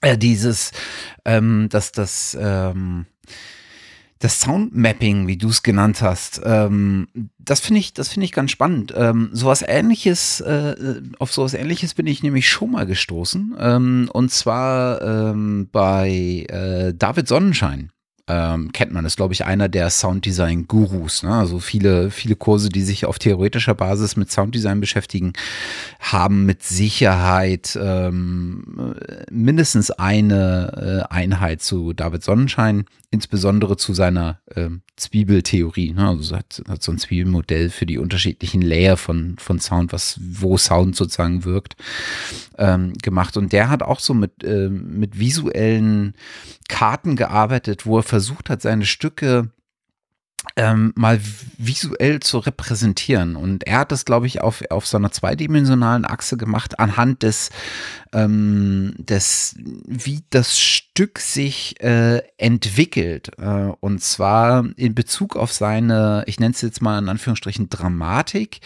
äh, und damit zusammenhängt in der Gestaltung der Sounds. Ne? Also ob, äh, wenn etwas dramatischer wird und dem Höhepunkt zu ähm, äh, sich zuwendet, äh, dann werden natürlich auch die Sounds lauter, sie werden präsenter, sie werden ähm, zentraler, äh, während wenn etwas so beiläufig äh, vielleicht in so einen Ruhepol geht, dann werden die Sounds eher weiter, eher leiser von der Lautstärke oder von der Lautheit her, ähm, vielleicht weniger dicht instrumentiert und all sowas. Ne? Und das hat, das hat er versucht mit Visual Maps zu machen. Und deswegen ka, äh, kam mir das jetzt ganz gut nachvollziehbar vor, dass man sozusagen versucht, das Tonale auch visuell äh, für sich mal aufzubereiten. Was auch noch eine gute Möglichkeit ist, fällt mir äh, auch gerade ein. Also man kann das erstmal so räumlich halt machen. Ne? Man kann sich das räumlich hinpositionieren. Man kann aber auch, was du dramaturgisch gesagt hast, auch spannend, ähm, ich sag jetzt mal so eine Kurve zeichnen, mhm. so Dramaturgiekurve. Äh, kennt man vielleicht so auch aus der, aus der Schulzeit noch so Akte und sowas. Sowas ähnliches kann man sich ja auch bauen. Mhm. Dafür, wenn es gerade um Film geht, kann man aber vielleicht auch von Musik machen. Ist vielleicht auch eine interessante Herangehensweise. Äh, wenn man so Sachen auch zuspitzen will, ne? Da, irgendwie, ich bin an der Position, was passiert da eigentlich? Oder muss das, klingt das irgendwie an, anders als am Anfang? Mhm. So. Und sowas kann man sich gut verdeutlichen, sorgt einfach dafür, vielleicht finden das irgendwie Leute langweilig, aber ich finde, es sorgt einfach für eine Klarheit in der Vorbereitung. Wo ich weiß, das ist so erstmal mein primäres Ziel, dass man davon abweicht und dass man ändert und so, finde ich, ähm, ist irgendwie klar.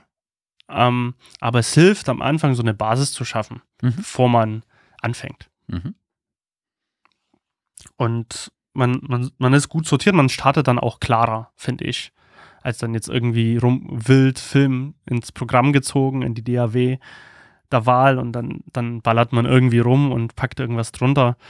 Passieren auch manchmal kreative Sachen, also gar nicht ausgeschlossen. Ähm, aber wenn man so weiß, hey, dort will ich hin, mein, das ist mein Ziel, hier muss ich noch recherchieren, das muss ich noch aufnehmen, wie auch immer, ähm, finde ich, kommt man eigentlich weiter, so ja. per se. Ja. Was ist denn deine DAW der Wahl? Also meine für Sounddesign, also ich habe mehrere, aber für Film ist es Nuendo mhm. ähm, von Steinberg. Ähm, große Schwester von Cubase mit halt ein paar mehr Funktionalitäten, was Film betrifft. Ähm, speziell äh, so Metering auch, also Lautstärke, Loudness, ähm, so verschiedene andere Sachen. Äh, die ist auch sehr kompatibel mit diesen ganzen großen Controllern, die man so in Mischkinos sieht. Mhm. Ähm, das sind ja gar keine Mischpulte mehr, sondern ein, eigentlich nur Fernbedienung. Mhm. Und Nuendo kann die echt gut bedienen. Und sind alle importierbar und nutzbar. Und ich habe halt einen Workflow mittlerweile mit Nuendo entwickelt, wo ich sehr, sehr, sehr schnell arbeiten kann. Mhm. So. Was ich halt bei Pro Tools nicht schaffe. ähm, weil ich mir das halt, Nuendo kann ich mir halt zum Beispiel auch alleine von den Keys anpassen. Also das heißt, meine Shortcuts kann ich mir einfach auch bauen. Und was weiß ich, da habe ich zum Beispiel bei mir Mac-Tastatur Command und R, also R. Und hab, wenn ich das beides drücke, habe ich sofort den Klang rückwärts drin. Hm, zum Beispiel. Okay. weil ich das ganz oft nutze. Und solche Sachen kann ich mir sehr schnell halt anpassen ähm, und kann die irgendwo vielleicht auch mitnehmen.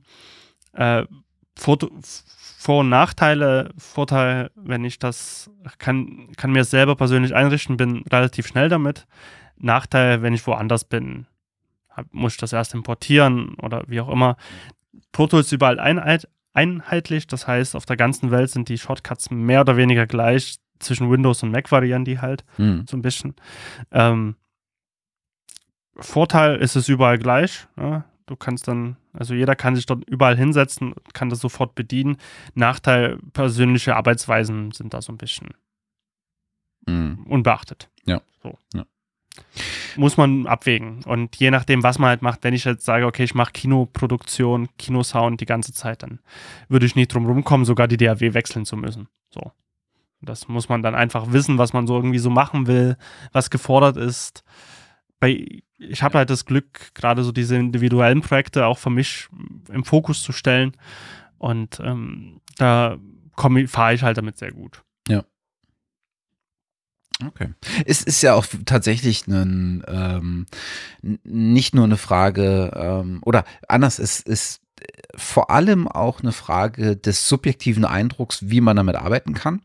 Ähm, und f- sagt es es gerade, für welchen Zweck man jetzt damit arbeiten will. Ne? Also ich habe irgendwie auch gemerkt, dass ich äh, beispielsweise Mixing und Mastering nicht im selben Programm machen will, weil ich tatsächlich mir ähm, also ich mache viel des Mixings in äh, Presonus Studio, äh, Studio One, äh, die für mich einfach eine sehr, sehr, sehr gute äh, Featureliste mittlerweile haben, äh, sehr gut anpassbar sind. Ich kann damit viel bewerkstelligen. Sie hat so ein paar Highlights äh, dabei, was andere gar nicht haben. Ähm, aber ich komme damit nicht klar fürs Master, oder ich komme schon klar, aber ich mache es ungern in Presonus One, das Mastering, auch wenn es dafür sogar einen eigenen Modus hat. Ne? Also du kannst es von, Mhm. von, vom Mix-Modus in den Master-Modus stellen, dann hast du ein komplett anderes äh, User-Interface.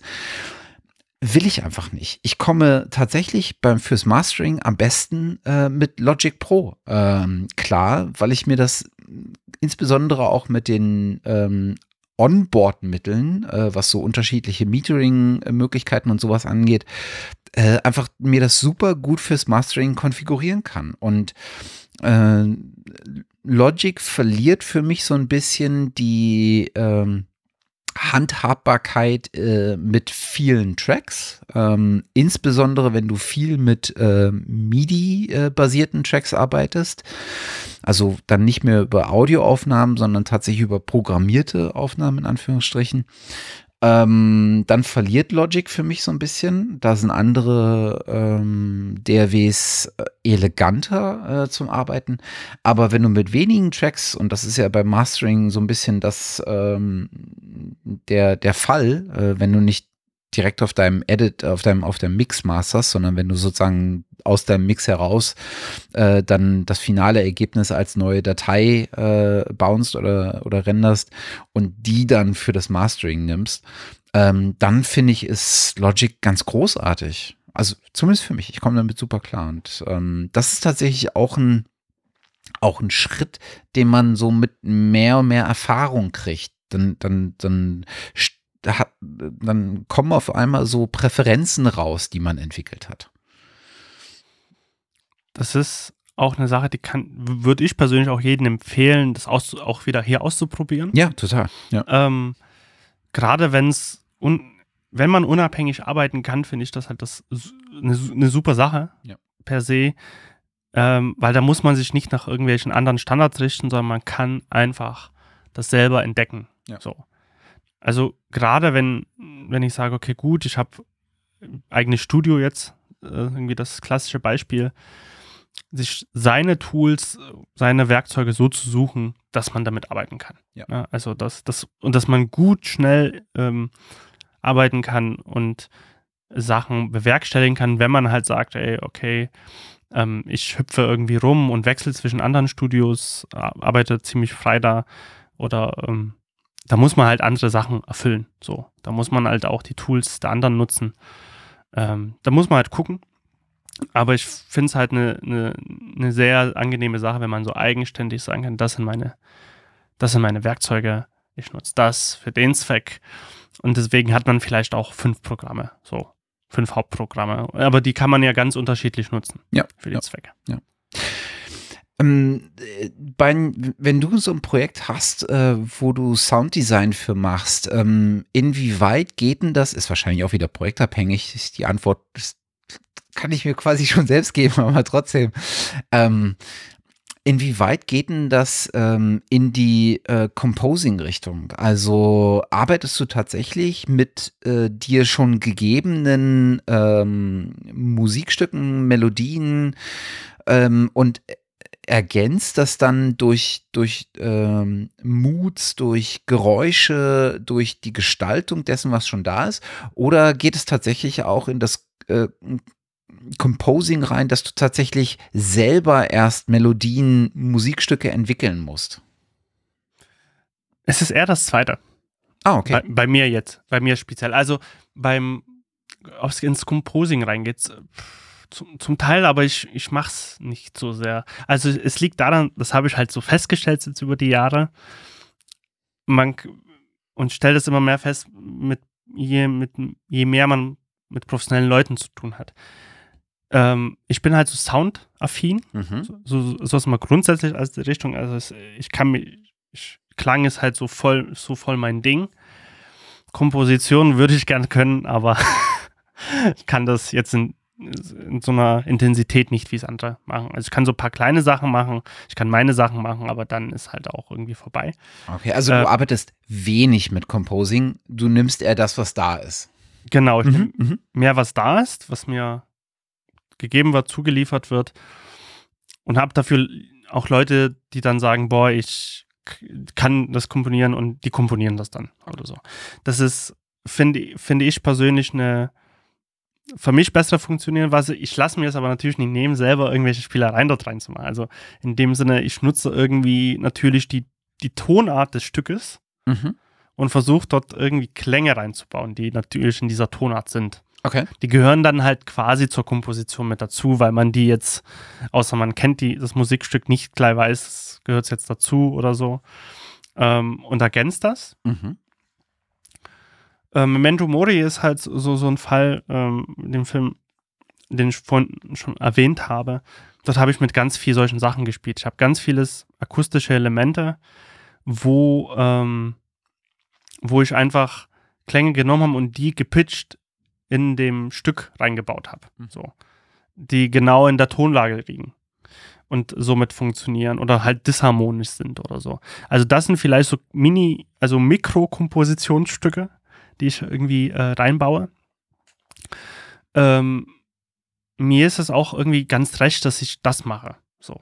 Weil ich halt festgestellt habe, ah, ich habe schon immer irgendwie mehr die Affinität zum Klang gehabt. So. Ähm, und arbeite dort lieber. So persönlich einfach mhm. gesehen. Und nehme irgendwie zu, also mir macht das halt wahnsinnig viel Spaß, so, so irgendwelches Archivzeug zu nehmen. Irgendwo, was ich im Netz finde, selbst mit diesen, da, schimpfen alle irgendwie alteingesessenen Soundmenschen aus dem Film da über mich, aber ist auch egal.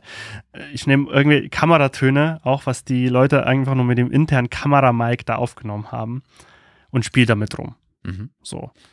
Weil da meist der Sound einfach besser ist, zum Beispiel als irgendwelche Studio-Nachsynchronisationsgeschichten. So. Das halt klingt so wahnsinnig clean, wenn man das irgendwie äh, nachbaut.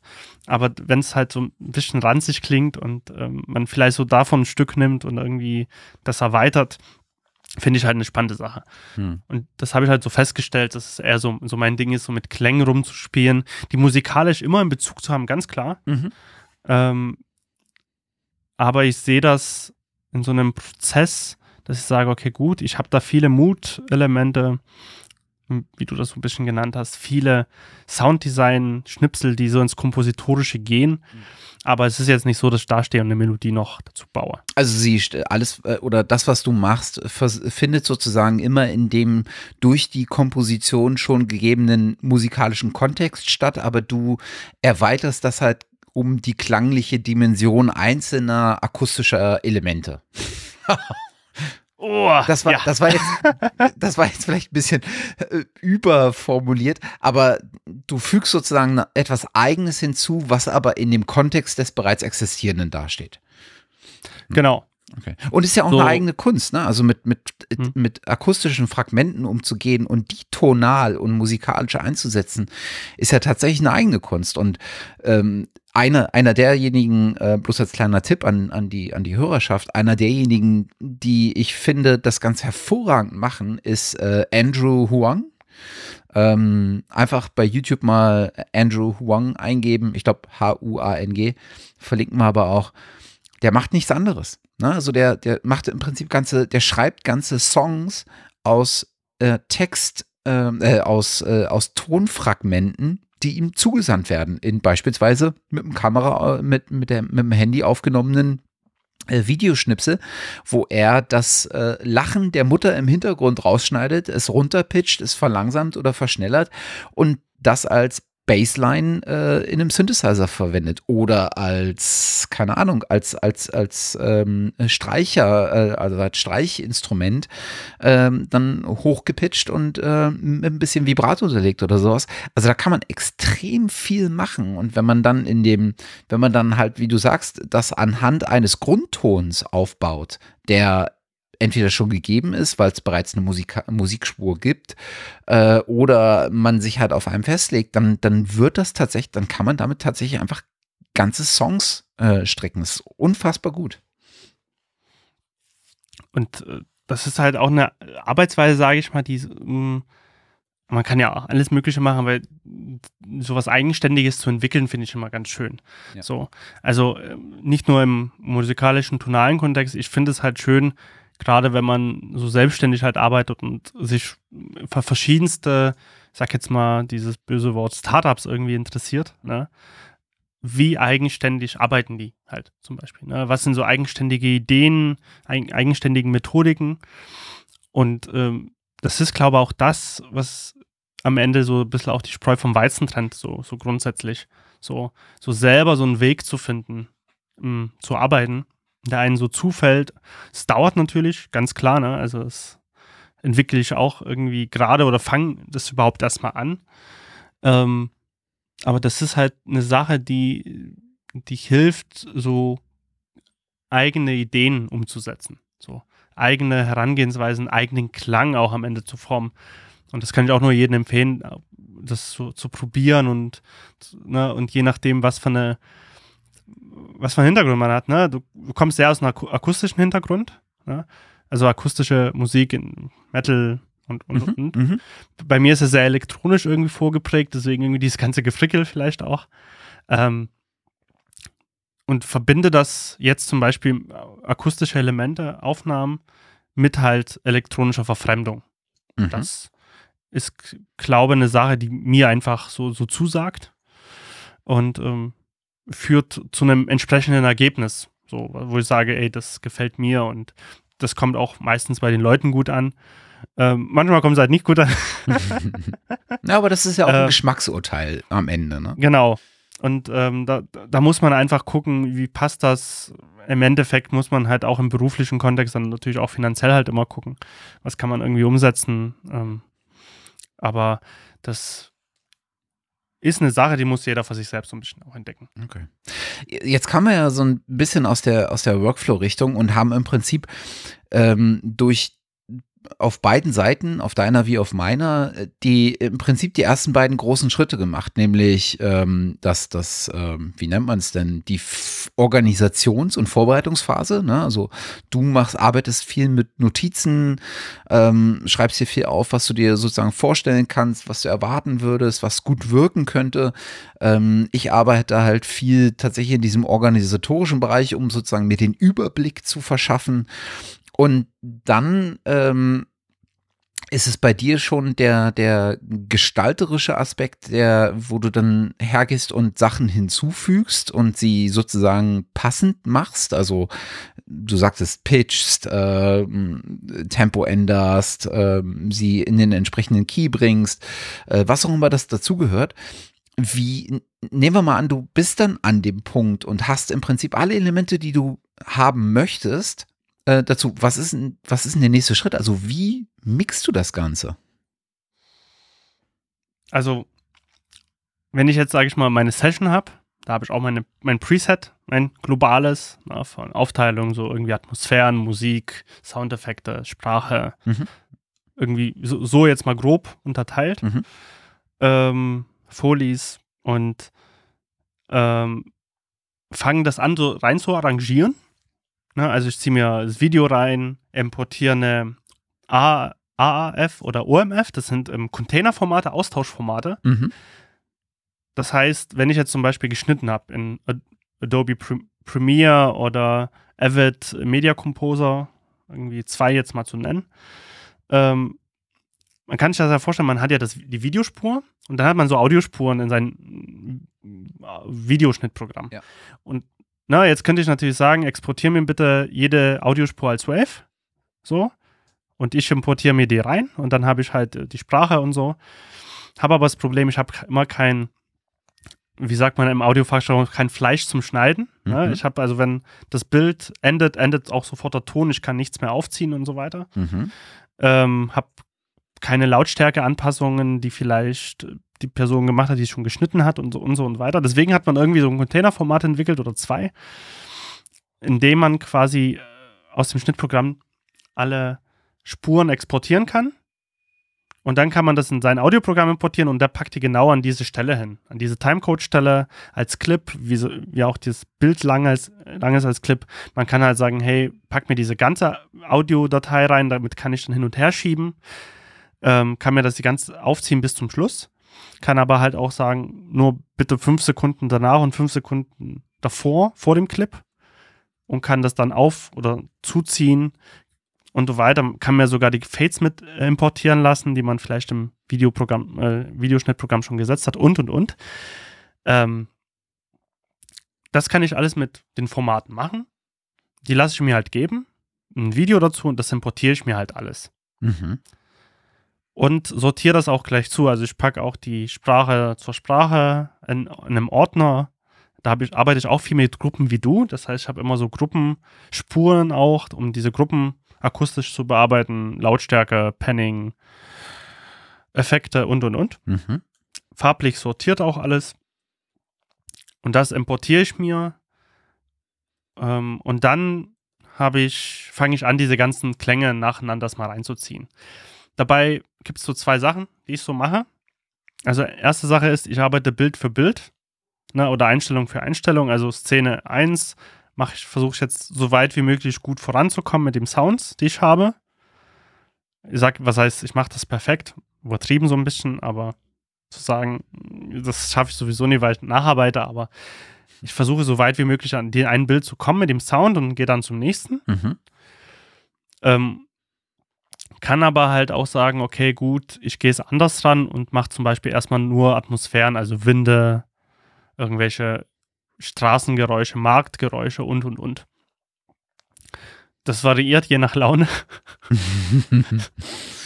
so, so, so ein bisschen, so viel zum Thema Struktur. Aber das hängt so ein bisschen davon ab, auf was man Bock hat. So. Ja. Es ist vielleicht auch eine andere Möglichkeit zu sagen, ich nehme jetzt eine, irgendwie eine Schlüsselszene raus oder einen Schlüsselmoment und arbeite dort dran, wenn ich sofort die Idee habe. Mhm. Da muss man halt auch so ein bisschen gucken, wo man, zu was man neigt. Mhm. Und das mache ich erstmal eine ganze Weile, bis ich was Vorzeigbares habe. Das heißt, ich mache Sounddesign nach Struktur und nach Gefühl, so eine Mischung aus beiden. Um, und versuche, das ist so ein Punkt bei mir, ich, ich mische beides. Ich mache auf der einen Seite Sounddesign und auf der anderen Seite mache ich schon immer so ein bisschen Mischung mit. Das hat einfach die, die Folge, habe ich öfter erlebt. Und wenn ich jetzt so diese unabhängigen Produktionen mache und die Leute zum ersten Mal mit jemandem externes arbeiten, die Sounddesign machen, wie mich zum Beispiel, ähm, ganz oft der Fall gehabt, ich schicke das hin und kriege aber als Feedback nur so Mischsachen, die nicht stimmen. Ne? Also das zu laut oder da noch irgendwas. Ähm, und dann habe hab ich festgestellt, ach, scheiße, ich habe einen Fehler gemacht. Ich hätte Leute aufklären müssen dazu, zu sagen, hey, das ist erstmal wirklich nur Sounddesign. Die Mischung kommt zum Schluss. Das noch nie gemacht. Mhm. Weil es eigentlich auch vom Prozess von früher, von aus dem analogen, im Musikproduktionsbereich wird es ja auch noch gemacht, wie du es erklärt hast. Ne? Man macht das Schritt für Schritt. Man macht erstmal Aufnahme, dann Bearbeitung, danach Mischung, danach Mastering. So. Ähm, das ist aber in diesen ganzen neuen Filmarten, die es halt gibt, ähm, anders. Das wissen, wissen manche einfach nicht. Was, was auch gar nicht böse gemeint ist, aber das, ähm, da habe ich festgestellt für mich, okay, gut, ich versuche, ich mische schon mal einmal so dazu, mhm. wie weit mir das ähm, die Möglichkeit lässt, immer wieder einzugreifen. Und das geht halt mit digitalen, in der digitalen Ebene sehr gut, ähm, um gleich so ein vorhörbares Ergebnis zu haben. Mhm. So. Und irgendwann gibt es die Version V01 oder V03 und da sage ich, okay, gut, mit der kann ich erstmal rausgehen und kann erstmal das erste Feedback holen. Mhm. So, zusammengefasst, sage ich mal. So, so arbeite ich und je nachdem, dann fängt man natürlich an, sie so Ping-Pong-mäßig so Sachen zu, zu, zu, spielen, Sachen vielleicht nochmal im Schnitt anzupassen. In dem Fall, bei diesen kleinen Sachen ist es halt sehr dankbar, weil es da geht. Bei Film, großen Filmsachen ist es schon natürlich schwieriger. Ähm, aber ich finde, das macht halt so ein bisschen spannend auch, die Zusammenarbeit und wie spielt man sich noch was zu, wie ändert man das, wie schafft man Übergänge zwischen Musiken und und und. Ähm, und da spielt natürlich der Schnitt so eine ganz wichtige Rolle. Mhm. Wenn du, wenn du sagst, du, du machst sozusagen die Mischung ähm, en passant, ähm, das heißt, du machst die Mischung inklusive der dir schon gegebenen Musikstücke.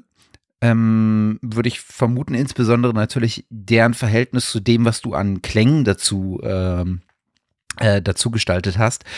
Ähm, hast du denn, äh, bekommst du denn die Musik ähm, als, als Stem-Mix und kannst den Mix der Musik äh, selbst nochmal beeinflussen oder bekommst du das sozusagen als eine Spur, die schon fertig gemixt ist und damit musst du dann umgehen? Also bis jetzt bei den Projekten habe ich die immer als fertige Mischung bekommen, fertiges Master. Mhm und äh, musste damit arbeiten. Macht es aber auch ähm, ein Stückchen weit einfacher, ne? Das macht's einfacher, hat aber halt so natürlich wie immer Vor- und Nachteile, ne? Also wenn ich dann manchmal denke, boah, jetzt könnte man hier noch eigentlich, wenn man den Stem-Mix hätte, da noch was tun. Mhm. Hm. Beim Master ist es halt, es ist zwar fertig, alles da, ähm, aber wenn man halt so eine durch ein Loudness War zusammengepresste Wurst bekommt, sag ich mal, ähm, also so, so ein Balken an Audio dann der Tod komprimiert ist, ja. ähm, denke ich mir halt, okay, gut, was mache ich denn jetzt? Na, also ich, ich bin dann so, ich, ich pegel das so ein bisschen runter, diese ganze Spur, also diesen Clip. Ja. Und durch Automation versuche ich da noch so ein bisschen was rauszuholen. Also ich meine, indem ich halt. Mh. Hm. Ja. Je, je dynamischer, äh, also anders, je weniger dynamisch die äh, Spur ist, die du die Musikspur ist, die du bekommst, desto weniger Raum hast du ja auch zur Verfügung, den hm. du nutzen kannst, um ihn mit neuen Klängen zu füllen. Na, also total. Wenn du schon so ein, so ein, wie du sagst, wenn du schon die Wurst hast, dann bietet sie ja durch, durch, so eine, durch so eine fast nicht mehr vorhandene Dynamik äh, in den Songs, also das, das Spiel von lauten und leisen Passagen, hast du ja tatsächlich einfach wenig Freiräume, wo du jetzt noch Platz hast für Sound. Also damit der vollends wahrnehmbar ist und er muss ja wahrnehmbar sein, damit er eine von dir ähm, intendierte Stimmung erzeugen kann. Genau, und also ein Problem ist halt auch diese Komprimierung an sich, ne? wie du schon sagst, wenn es halt so zusammengepresst ist, die Musik. Und da muss man sich vorstellen, wenn man jetzt für YouTube zum Beispiel was anliefert, das muss alles sehr laut sein, beziehungsweise YouTube macht sich das dann laut. Ähm, und das heißt, der Dynamikumfang ist, verschwindet ja. gefühlt, sowieso im, in der Endmischung. Ich, das ist ja leider nicht so genormt und, äh, und, viele Leute gucken sich ganz viele Videos übers Handy an. Mhm. So. Ähm, mit den tollsten Lautsprechern. Mhm nicht. Mhm. Also das heißt, ich habe ja, ich muss leider echt gucken, dass ich das krass komprimiere am Ende sowieso. Ja. Um zum Beispiel, das können wir auch mal verlinken, also es gibt ja die Norm, äh, die EBU R 128. ja, also fürs Fernsehen mittlerweile. Da muss man bei einem Endwert über die ganze Zeit bei minus 23 LUFS kommen. Und jetzt, müsst ihr, und jetzt muss man sich vorstellen, bei, bei YouTube ist es, muss man, ist es irgendwie zwischen 13 und 14. Also es ist nochmal so eine ganze krasse Stufe lauter.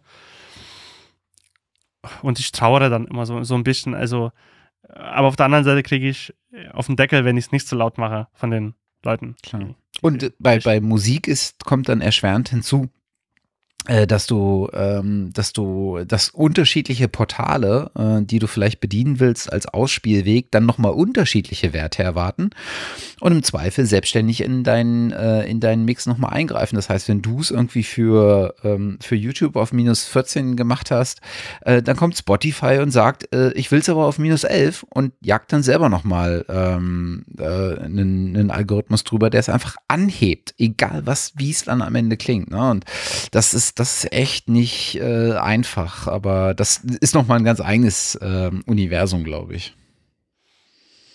Und man muss dann halt einfach gucken, ne? also wie, und so versuchen, so einen Mittelweg zu finden. Ja. Das ist halt immer so die, die hohe Kunst, da zu sagen, okay, gut, wie kriege ich den halbwegs einen Mix hin, der vernünftig klingt, obwohl er für YouTube angeliefert ist. Ja. Oder für, äh, für Vimeo. Obwohl Vimeo geht eigentlich. Das ist eher noch so die, die, äh, ich, ich, weiß nicht, vielleicht kann man es Anarchie sagen, in dem Fall, dass die einfach das, also gefühlt für mich immer so lassen, wie es ist. So. Ähm, habe ich bei YouTube halt, und YouTube hat sich halt gesagt, wir wollen halt Standards haben und wir wollen das überall gleich haben. So eine gleiche Lautheit, was, was irgendwie richtig ist, aber die Frage ist, was leidet halt drunter. Deswegen versuche ich, also man könnte jetzt auch sagen, gut, ich schicke meinen Mix dorthin, ne, also mein Video und, und YouTube macht sich das zurecht, kann man zwar machen, weiß man aber nie, was die im Hintergrund tun. Deswegen versuche ich halt immer, den Mix so selber zum, so zu gestalten und damit, weil dann ändert dieser Algorithmus, dieses, diese Software im Hintergrund nicht so viel. Wie stark hatten das Wissen darum, dass insbesondere sowas wie YouTube und ich glaube auch Vimeo macht auf minus 16 oder irgendwie sowas, aber noch moderat, ähm, dass die im Prinzip selber, dass die eine bestimmte Ziellautstärke von dir erwarten und im Zweifel selber dafür sorgen, dass dein, dein eingereichter Beitrag ähm, so laut ist, wie sie es gerne hätten. Ähm, inwiefern hatten das Rückwirkungen schon in dem Gestaltungsprozess, dass du sagst, ja, wenn ich jetzt einen bestimmten Sound, der vielleicht sehr filigran ist, ähm, nehme, der geht mir am Ende unter. Ähm, ist das schon präsent oder ist das so am Rande und spielt nicht wirklich eine Rolle? Total. Also ähm, es geht ja auch sogar noch weiter. Wenn ich fürs Web produziere, habe ich und wenn ich davon ausgehe, ich muss es auf jedem Endgerät, Mobilgerät, was auch immer, irgendwie möglich machen zu hören, habe ich, wenn ich jetzt zum Beispiel sage, ich habe tiefe Klänge, habe ich bei einem Handy, also bei einem Smartphone ein Problem, ich habe bei einem Laptop ein Problem und bei anderen Devices, die so ähnlich sind. Also mhm. das heißt, ich habe ja gar keine tiefen Wiedergabe groß. Mhm. So. Und und, und ich sage mir halt immer, okay, gut, man kann sagen, hey, ich mache das halt nicht dafür, ist mir auch egal. Ähm, aber man muss es halt ein bisschen mit einbeziehen in die Gestaltung. Das heißt, wenn ich halt natürlich unfassbar tiefe Swoosh-Geräusche habe, habe ich, klingen die vielleicht cool auf meinen Yamaha HS8-Boxen, die ich nutze. Ja? Mhm.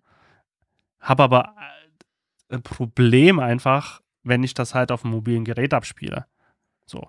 Also nie, dass man sich mit dem Handy das anhören soll, das meine ich auch gar nicht.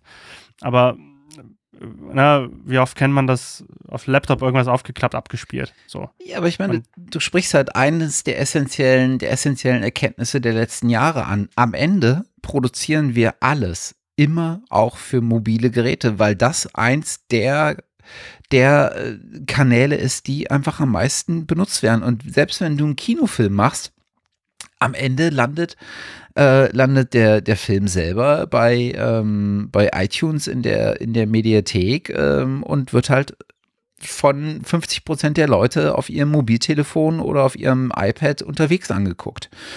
Ne, dann hast du im besten Fall noch den Punkt, dass du, dass die Leute anständige Kopfhörer haben, aber selbst da geht viel einfach unter. Ne, und ähm, am Ende, glaube ich, muss man sich heutzutage nicht mehr die Illusion machen, dass man frei davon ist, im, im Netz zu landen, ob jetzt auf einer Plattform, ob jetzt legal oder illegal. Du wirst im Netz landen. So oder so. Und dann ist bloß die Frage, kannst du oder willst du dahingehend ähm, dich anpassen? Und wenn es im Netz äh, landet, ähm, und das meiste ist ja auch gewollt äh, heutzutage, glaube ich, im Netz, dann auch da für den möglichst besten Sound zu sorgen oder willst du das nicht? Und äh, das ist also so ein Kernthema ja. auch. Und das muss man sich einfach vor Augen halten. So. Also das, das geht ja auch weiter, wenn man jetzt Netflix jetzt nimmt als Beispiel. Ne? Ähm, die haben halt auch Mischungen, die funktionieren überall. Relativ, sage ich mal. Also die müssen ihre Mischung so bauen, dass die funktionieren. Ne? Die müssen auf einer größeren Lage funktionieren wie auf einem Laptop, mehr oder weniger. Und da muss man halt einfach gucken und ähm, dass man halt diese, diesen Spagat halt hinbekommt. Klar wäre es natürlich einfach zu sagen, hey, ich mache halt nur Kino zum Beispiel, weil ich da mhm. eine Umgebung habe, die relativ standardisiert ist. Mhm. Relativ in dem Fall, manche Kinos klingen kacke. oder äh, haben jetzt nie irgendwie so, so, gute Anlagen oder sowas, aber dann schießt man sich auch selbst ins Knie. Ähm, aber, die, aber dort haben wir halt einen Standard, der irgendwo gesetzt ist. Ähm, aber mit, mit den, in den Zeiten des Internets habe ich ja gar keinen Standard groß mehr. Und selbst wenn du einen, einen fürs Kino machst, macht irgendwer am Ende einen fürs Nicht-Kino, weil der Longtail von, auch von Videoproduktion wird halt immer sein, dass er nach dem Kino entweder nochmal im Fernsehen oder im Internet läuft. Ne? Und ähm, dann, dann kannst du dir die Mühe machen, neben dem Kinomix, du, den du vielleicht super duper äh, spezifisch mit allem äh, mit allem Feenstaub äh, und, ähm, und sonst was äh, angefertigt hast, ähm, da, es muss einfach dann nochmal ein zusätzlicher Mix kommen, der das Ganze möglichst ähm, jetzt fehlt mir das deutsche Wort, äh, möglichst angenehm konsumierbar macht, auch auf kleineren Geräten, ob es jetzt der dein, dein, dein ähm, Speaker vom Fernseher ist oder ob es äh, der, der Speaker vom Handy ist oder deine Kopfhörer, äh, die du unterwegs im ICE trägst. Na, also am Ende bleibt dir einfach, glaube ich, keine Wahl. Ja, äh, sonst äh, erreicht es halt auch die Leute nicht. Ne? Gen also genau. Im Endeffekt dieses konsum konsumieren. Und darum geht es ja, man, ist man, wenn man es nur für sich macht, ne, dann okay. Aber keiner macht ja einen Kinofilm für sich oder ein Video für sich in den meisten Fällen, außer ja. private Sachen. Und Wolfgang Herzog. ja, okay. ähm, Nein, natürlich nicht. oh. ähm, und deswegen muss man halt einfach sagen, hey, was will ich denn am Ende? Ne? Will ich das, das breiten Zugang ermöglichen? Ja. So, und, ähm, und bei Ton wissen wir ja alle, ne, wenn, äh, Beispiel Film, ne, äh, keiner, kein fällt so ein Bildfehler so schnell auf, aber ein Tonfehler fällt sofort auf. Ja, Offen, also ja. da braucht man. Ja. Na, also irgendein sch schlechter Schnitt oder nicht verständliche Sprache oder na, das deswegen ist man ja so minutiös ja bei Audioproduktion insgesamt, weil man diesen Fakt halt weiß. Hm. Wie sieht's denn bei dir aus? Hast du denn eine bestimmte Reihenfolge? Also sag mal, na, wir haben, hast jetzt alles in, in deiner DAW reingezogen. Hast du eine bestimmte Reihenfolge, wie du arbeitest mit den Spuren? Ich habe tatsächlich ähm, viel ausprobiert. Ich habe sowohl, ähm, also initial habe ich gemixt ähm, bottom-up. Ne? Also ich habe sozusagen, bin dann von Spur zu Spur gegangen und habe äh, meinen Mix aufgebaut. Ähm, in erster Linie gucke ich dann halt mit einem EQ, gibt es irgendwie äh, gibt es irgendwie Frequenzbereiche, die ich äh, erstmal rausnehmen muss. Also ich arbeite vor allen Dingen bei EQs vor allen Dingen subtraktiv, ähm, also nehme eher was weg, als dass ich was dazugebe. Ähm, insbesondere bei so bei so Gain Staging, also wenn sich äh, Lautstärken der verschiedenen Tracks aufbauen äh, miteinander, habe ich sonst äh, oftmals den Fall, wenn ich äh, im EQ etwas hinzugebe, dann dann habe ich am Ende ein Problem, weil dann klippt es irgendwo.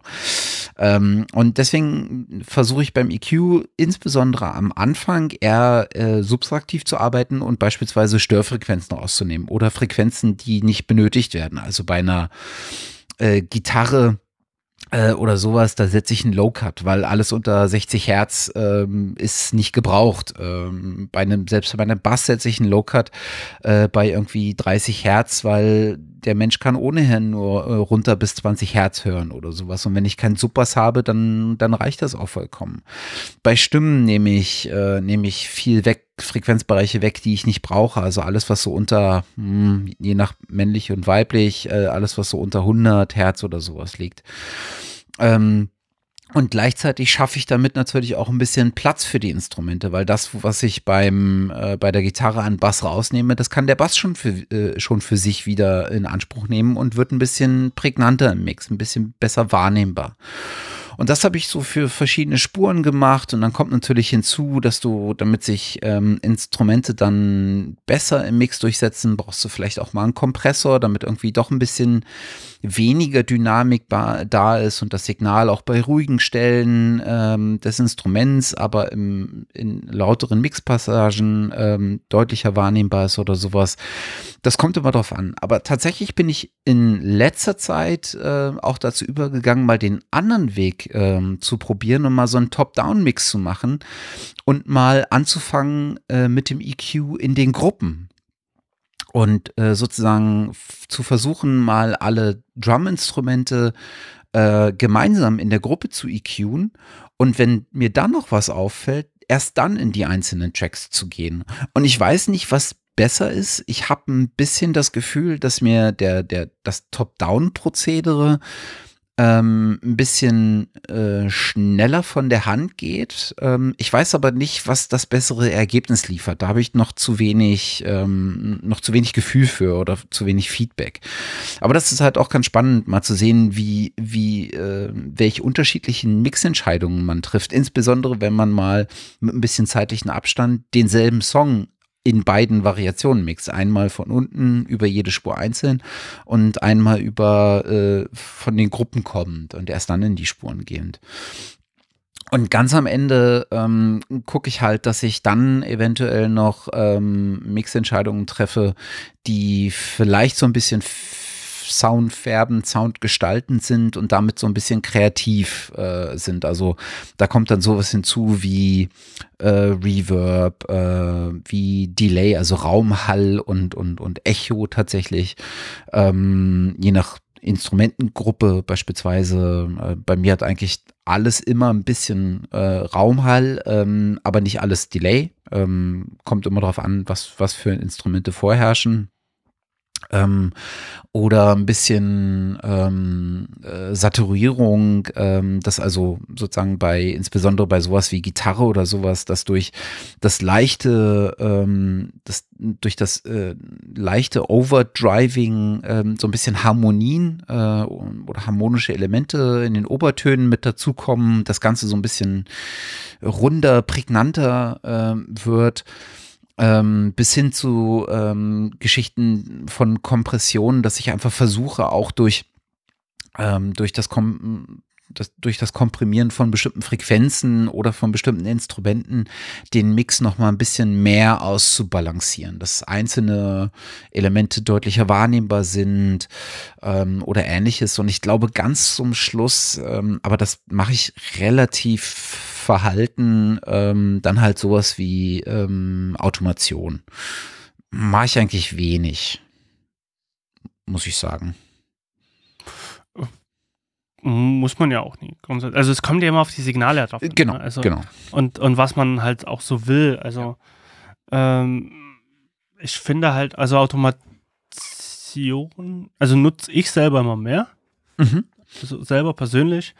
Ähm, aber ich, klar, so klassische Sachen, Lautstärke, ne, ist ja wahrscheinlich eher das klassische, klassischste Automationsprinzip, ne, was man auch vom Mischpultverhalten irgendwie kennt. Ähm, man kann aber halt durch kreative Sachen viel, ne, also Automation dann auch nutzen, ne, wenn man sagt, man will Delays dann nochmal ansteigen. Ähm, oder man will halt mit dem, was du sagst, mit Hall Raum größer machen oder äh, Pitching, ne? Also gerade Sounddesign-Prozess kann ja. auch so irgendwie interessant sein, irgendwie runter oder hoch zu pitchen. Ja, auf jeden Fall. Ähm, aber an sich muss Automation. Es kommt immer auf den Einsatzzweck drauf an. Ja. Ich bin auch ein bisschen dazu übergegangen, tatsächlich, wenn ich beispielsweise eine Instrumentenspur habe, anstelle wirklich über die Fader eine Automation zu fahren, ähm, einfach mit Schnitten zu arbeiten und einzelne Passagen in der Lautstärke ein bisschen anzupassen. Dass du dann nochmal einen Gain-Boost von 0,5 dB oder einem dB mhm. oder sowas hast an Passagen, wo du das Signal ohnehin ein bisschen, gern ein bisschen länger äh, lauter hättest. Was du darüber halt nicht machen kannst, ist tatsächlich sich so entwickelnde Lautstärkenentwicklungen, also äh, wo du merkst, dass das jetzt von ein bisschen weniger laut hin zu lauter geht. Ähm, das heißt, der, dieser Schnitt der muss dann natürlich passen. Also beispielsweise bei einem, wenn äh, im Refrain dann auf einmal ähm, ein Lied oder sowas einsetzt. Sowas kann man, glaube ich, ganz gut über, über Gain Boost machen und nicht zwangsweise immer nur über, äh, über Automation. Aber ich glaube, das ist wirklich auch ein, auch ein Gefühl von ein bisschen Präferenz, was man, was man hat. Ja. Ich habe auch mal eine Arbeitsweise gehört von, von Leuten, die gesagt haben, hey, ähm, ich, ich mag Kompressoren nicht, sondern löse das alles durch Automation. Ja, also geht auch. Es, ja. Geht, geht, ja auch alles. Ne? Es ist ja nichts weiter eigentlich, ja. ähm, wie so ein Kompressor halt im Endeffekt arbeitet. Ja. Ja, ja, ich glaube, da entwickelt sich man, äh, man entwickelt da über die Zeit wahrscheinlich auch unterschiedliche Präferenzen. Also man kommt vielleicht aus der einen Ecke und geht irgendwann mal in die andere, ist glaube ich, auch ein bisschen die Frage, wie du arbeitest ähm, und mit welchen Tools du arbeitest. Ich könnte mir vorstellen, wenn du tatsächlich haptisch an so, einem, an so einer SSL-Konsole mixt, dann wirst du sehr viel mehr über Automationen arbeiten, als wenn du äh, rein in the box in Pro Tools oder sowas mixt. Ja. Weil dann einfach das, das, das, das Tool da ist und du hast halt die Fader vor dir und ähm, dann ist es vielleicht eher einfacher für dich, den, die Ausgewogenheit des Mixes nochmal durch das Bewegen der Fader äh, zu beeinflussen, als es das vielleicht ist, wenn du Automation irgendwie einzeichnen musst oder sowas. Und das ist einfach greifbarer. Ja. Also es liegt ja vor dir und dann nutzt du das und man nutzt ja halt die Sachen, die halt immer leichter zu, zur Hand gehen. Ja. Also ich habe zum Beispiel auch von Presonus den äh, Faderport. Den ähm, Einser, also den, den Einser, mit dem genau den kleinen. Mhm. Und äh, da ist ganz oft meine linke Hand dran und dann mache ich halt Automation darüber. So. Ganz, ganz schnell. Und darüber bekommt man gleich wieder mehr Dynamik oder sowas rein. Ne? Also, wenn ich den jetzt aber nicht hätte, weiß ich gar nicht, ob ich so viel autom automatisieren würde. Hm. Ähm, mit der, weil mit der Maus ist halt immer so ein bisschen. Hm. Also. Ja, schwerfällig ist jetzt, ist jetzt nicht so schön. Ja, ähm.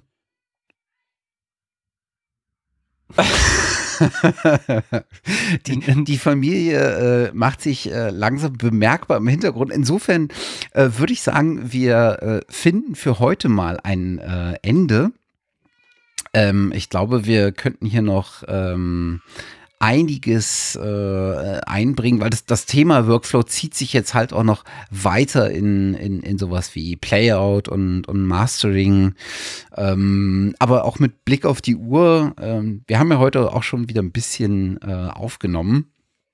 Äh, sollten, äh, sollten wir vielleicht noch mal zu dem Thema zurückkommen. Das, das sollten wir tun, weil das kann man, wie du schon sagst, überall ausweiten. Man kann ja noch tausend, also noch viel detaillierter halt damit arbeiten. Aber ich, ich finde es halt einfach so schön, diese, diesmal auszutauschen. Und das werden wir an gegebener Stelle auf jeden Fall auch fortsetzen.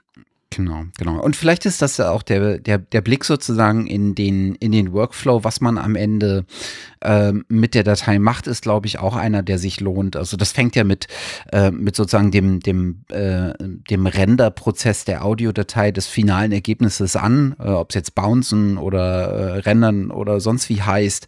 Ähm, äh, dann hat es eventuell was zu tun mit, äh, mit Schritten, die man zum Mastering macht. Und ich glaube, auch da haben viele ähm, äh, oder hat jeder so ein Stückchen weit auch seine eigene Herangehensweise, was ihm wichtig ist, was so die ersten Schritte sind, äh, bis hin dann zum, zum Playout dessen, was man als Master, äh, als Mastering-Ergebnis hat, ähm, wo dann sowas wie Dithering mit dazu kommt. Muss man, muss man nicht? Spielt das überhaupt noch eine Rolle? Ähm, mache ich es in der Box, mache ich außerhalb der Box? Und ich glaube, das ist auch nochmal eine ähm, eine, eine Folge, wo man eine ganze Menge über seine eigene Herangehensweise ähm, berichten kann. Und ich äh, würde mal schätzen, äh, dass wir dem Ganzen auch noch ein bisschen Raum einräumen können. das werden wir auch tun. Ja. Und äh, da gibt es noch wahrscheinlich viele andere Sachen, die man, auf die man drauf kommt und entdeckt. Ja.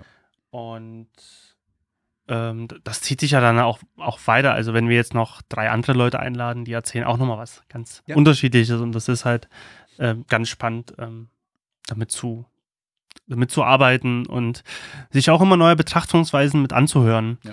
Also ähm, das tue ich am, am, am liebsten mittlerweile zu so technisch, weil technisch kann man sich selber viel reinlesen. Ja, da kriegt man zwar immer auch mal einen Impuls, aber viel spannender ist es halt zu wissen, wie arbeiten die Leute halt damit, ab einem bestimmten Level. Ja. So am Anfang findet man natürlich Technik hier und überall und das ist ja so viel Neues. Äh, aber irgendwann habe ich bei mir zumindest im Prozess festgestellt, dass man übergeht in wie arbeiten Leute. Ja. Gerade was so Tipps und Tricks angeht. Ich meine, in der Regel kommt jedes äh, Werkzeug äh, mit einem Manual, aber mal ernsthaft, wer liest sich ein Manual durch? Und selbst wenn man sich das durchliest oder wenn man alles selber ausprobiert, es gibt einfach Leute, die Werkzeuge anders einsetzen, weil das ist so ein Stückchen weit auch das, ähm, das, das, das Naturell eines Werkzeugs, dass es auch mal zweckentfremdet wird und dann irgendwie kreativ in einer ganz anderen Art und Weise äh, eingesetzt wird. Und ich glaube, auch da entwickelt sich nochmal ganz, ähm, ganz spannende Aspekte. Und ich glaube, dieses, dieses gucken, was andere mit ihren Werkzeugen machen und zu, zu versuchen oder Ideen zu bekommen, was man selber damit machen könnte im eigenen Kontext der eigenen Arbeit, ähm, das ist halt auch nochmal ähm, sowas, was, was, was wirklich äh, äh, einem eine ganz neue Welt erschließen kann. Und da gilt auch wieder ausprobieren. Ja. Einfach. Ja, ähm, sowieso. Machen, hinsetzen. testen. Machen, probieren. Nachvollziehen. Auch allein es nachvollziehen zu können, ist oftmals schon Und ja. ne, der, der Schritt, der einem fehlt, so diesen Aha-Moment zu bekommen. So, ach so, das, jetzt höre ich es auch endlich mal. Ne? Also, das ist ja oftmals äh, der, der Effekt, den ich beobachtet habe. Erst wenn ich was selber äh, gerade bei Kompressoren habe ich das ganz, ganz oft so, hä, was macht der Kompressor jetzt eigentlich? Und dann stellst es dir einfach mal ein und probierst es mal aus und hörst mal wirklich genau hin und denkst so, ah, jetzt höre ich's. Und das, ja, machen. Das bleibt nicht aus. Und damit Und damit würde ich sagen, verabschieden wir uns. Ja, heute. Ähm, äh, oder wollen wir noch? Äh, na, äh, nein, Entschuldigung für den für das abrupte Ende äh, an dich und an die Hörerschaft. Ähm, das ist ein eines der Mankos, äh, wenn man Familie hat, eines der wenigen Mankos, wenn man Familie hat und keinen eigenen Aufnahmeraum. Ähm, aber ich glaube, wir haben heute einen ganz guten Einblick äh, geben können in das, so in unsere Herangehensweise und ähm, in unseren Erfahrungshorizont. Äh, und äh, wer noch zuhört, wer wieder zuhört oder neu zuhört ähm, und ähm, da was zu sagen hat, ob euch das gefallen hat, ähm, so ein bisschen weniger äh, sachlich das aufzuarbeiten und ein bisschen mehr auf Basis der eigenen Erfahrung äh, mal darzulegen. Ähm, lasst uns einfach wissen, ob das so passt oder ähm, ob, ob da irgendwas merkwürdig für euch ist. Und ansonsten machen wir es einfach weiter. Schickt uns gern Feedback. Das, da freuen wir uns sehr, freuen wir uns sehr drüber. Genau. Ähm, und die nächste, wir haben auch schon den nächsten Termin für die Aufnahme. Und das ist nicht 2020. Oh, stimmt, wir haben ja schon einen Termin. also die Chance ist da, dass es weitergeht. nein, nein, das, äh, wir, wir, werden das äh, mal versuchen, äh, wieder ein bisschen in die Regelmäßigkeit zu kommen. In die unregelmäßige Regelmäßigkeit. Ja. Und damit verabschieden wir uns. Genau, in dem Sinne. Vielen Dank, Bonnie. Bis zum nächsten Mal. Danke dir auch und äh, bis bald. Bis dann. Tschüss. Tschüss.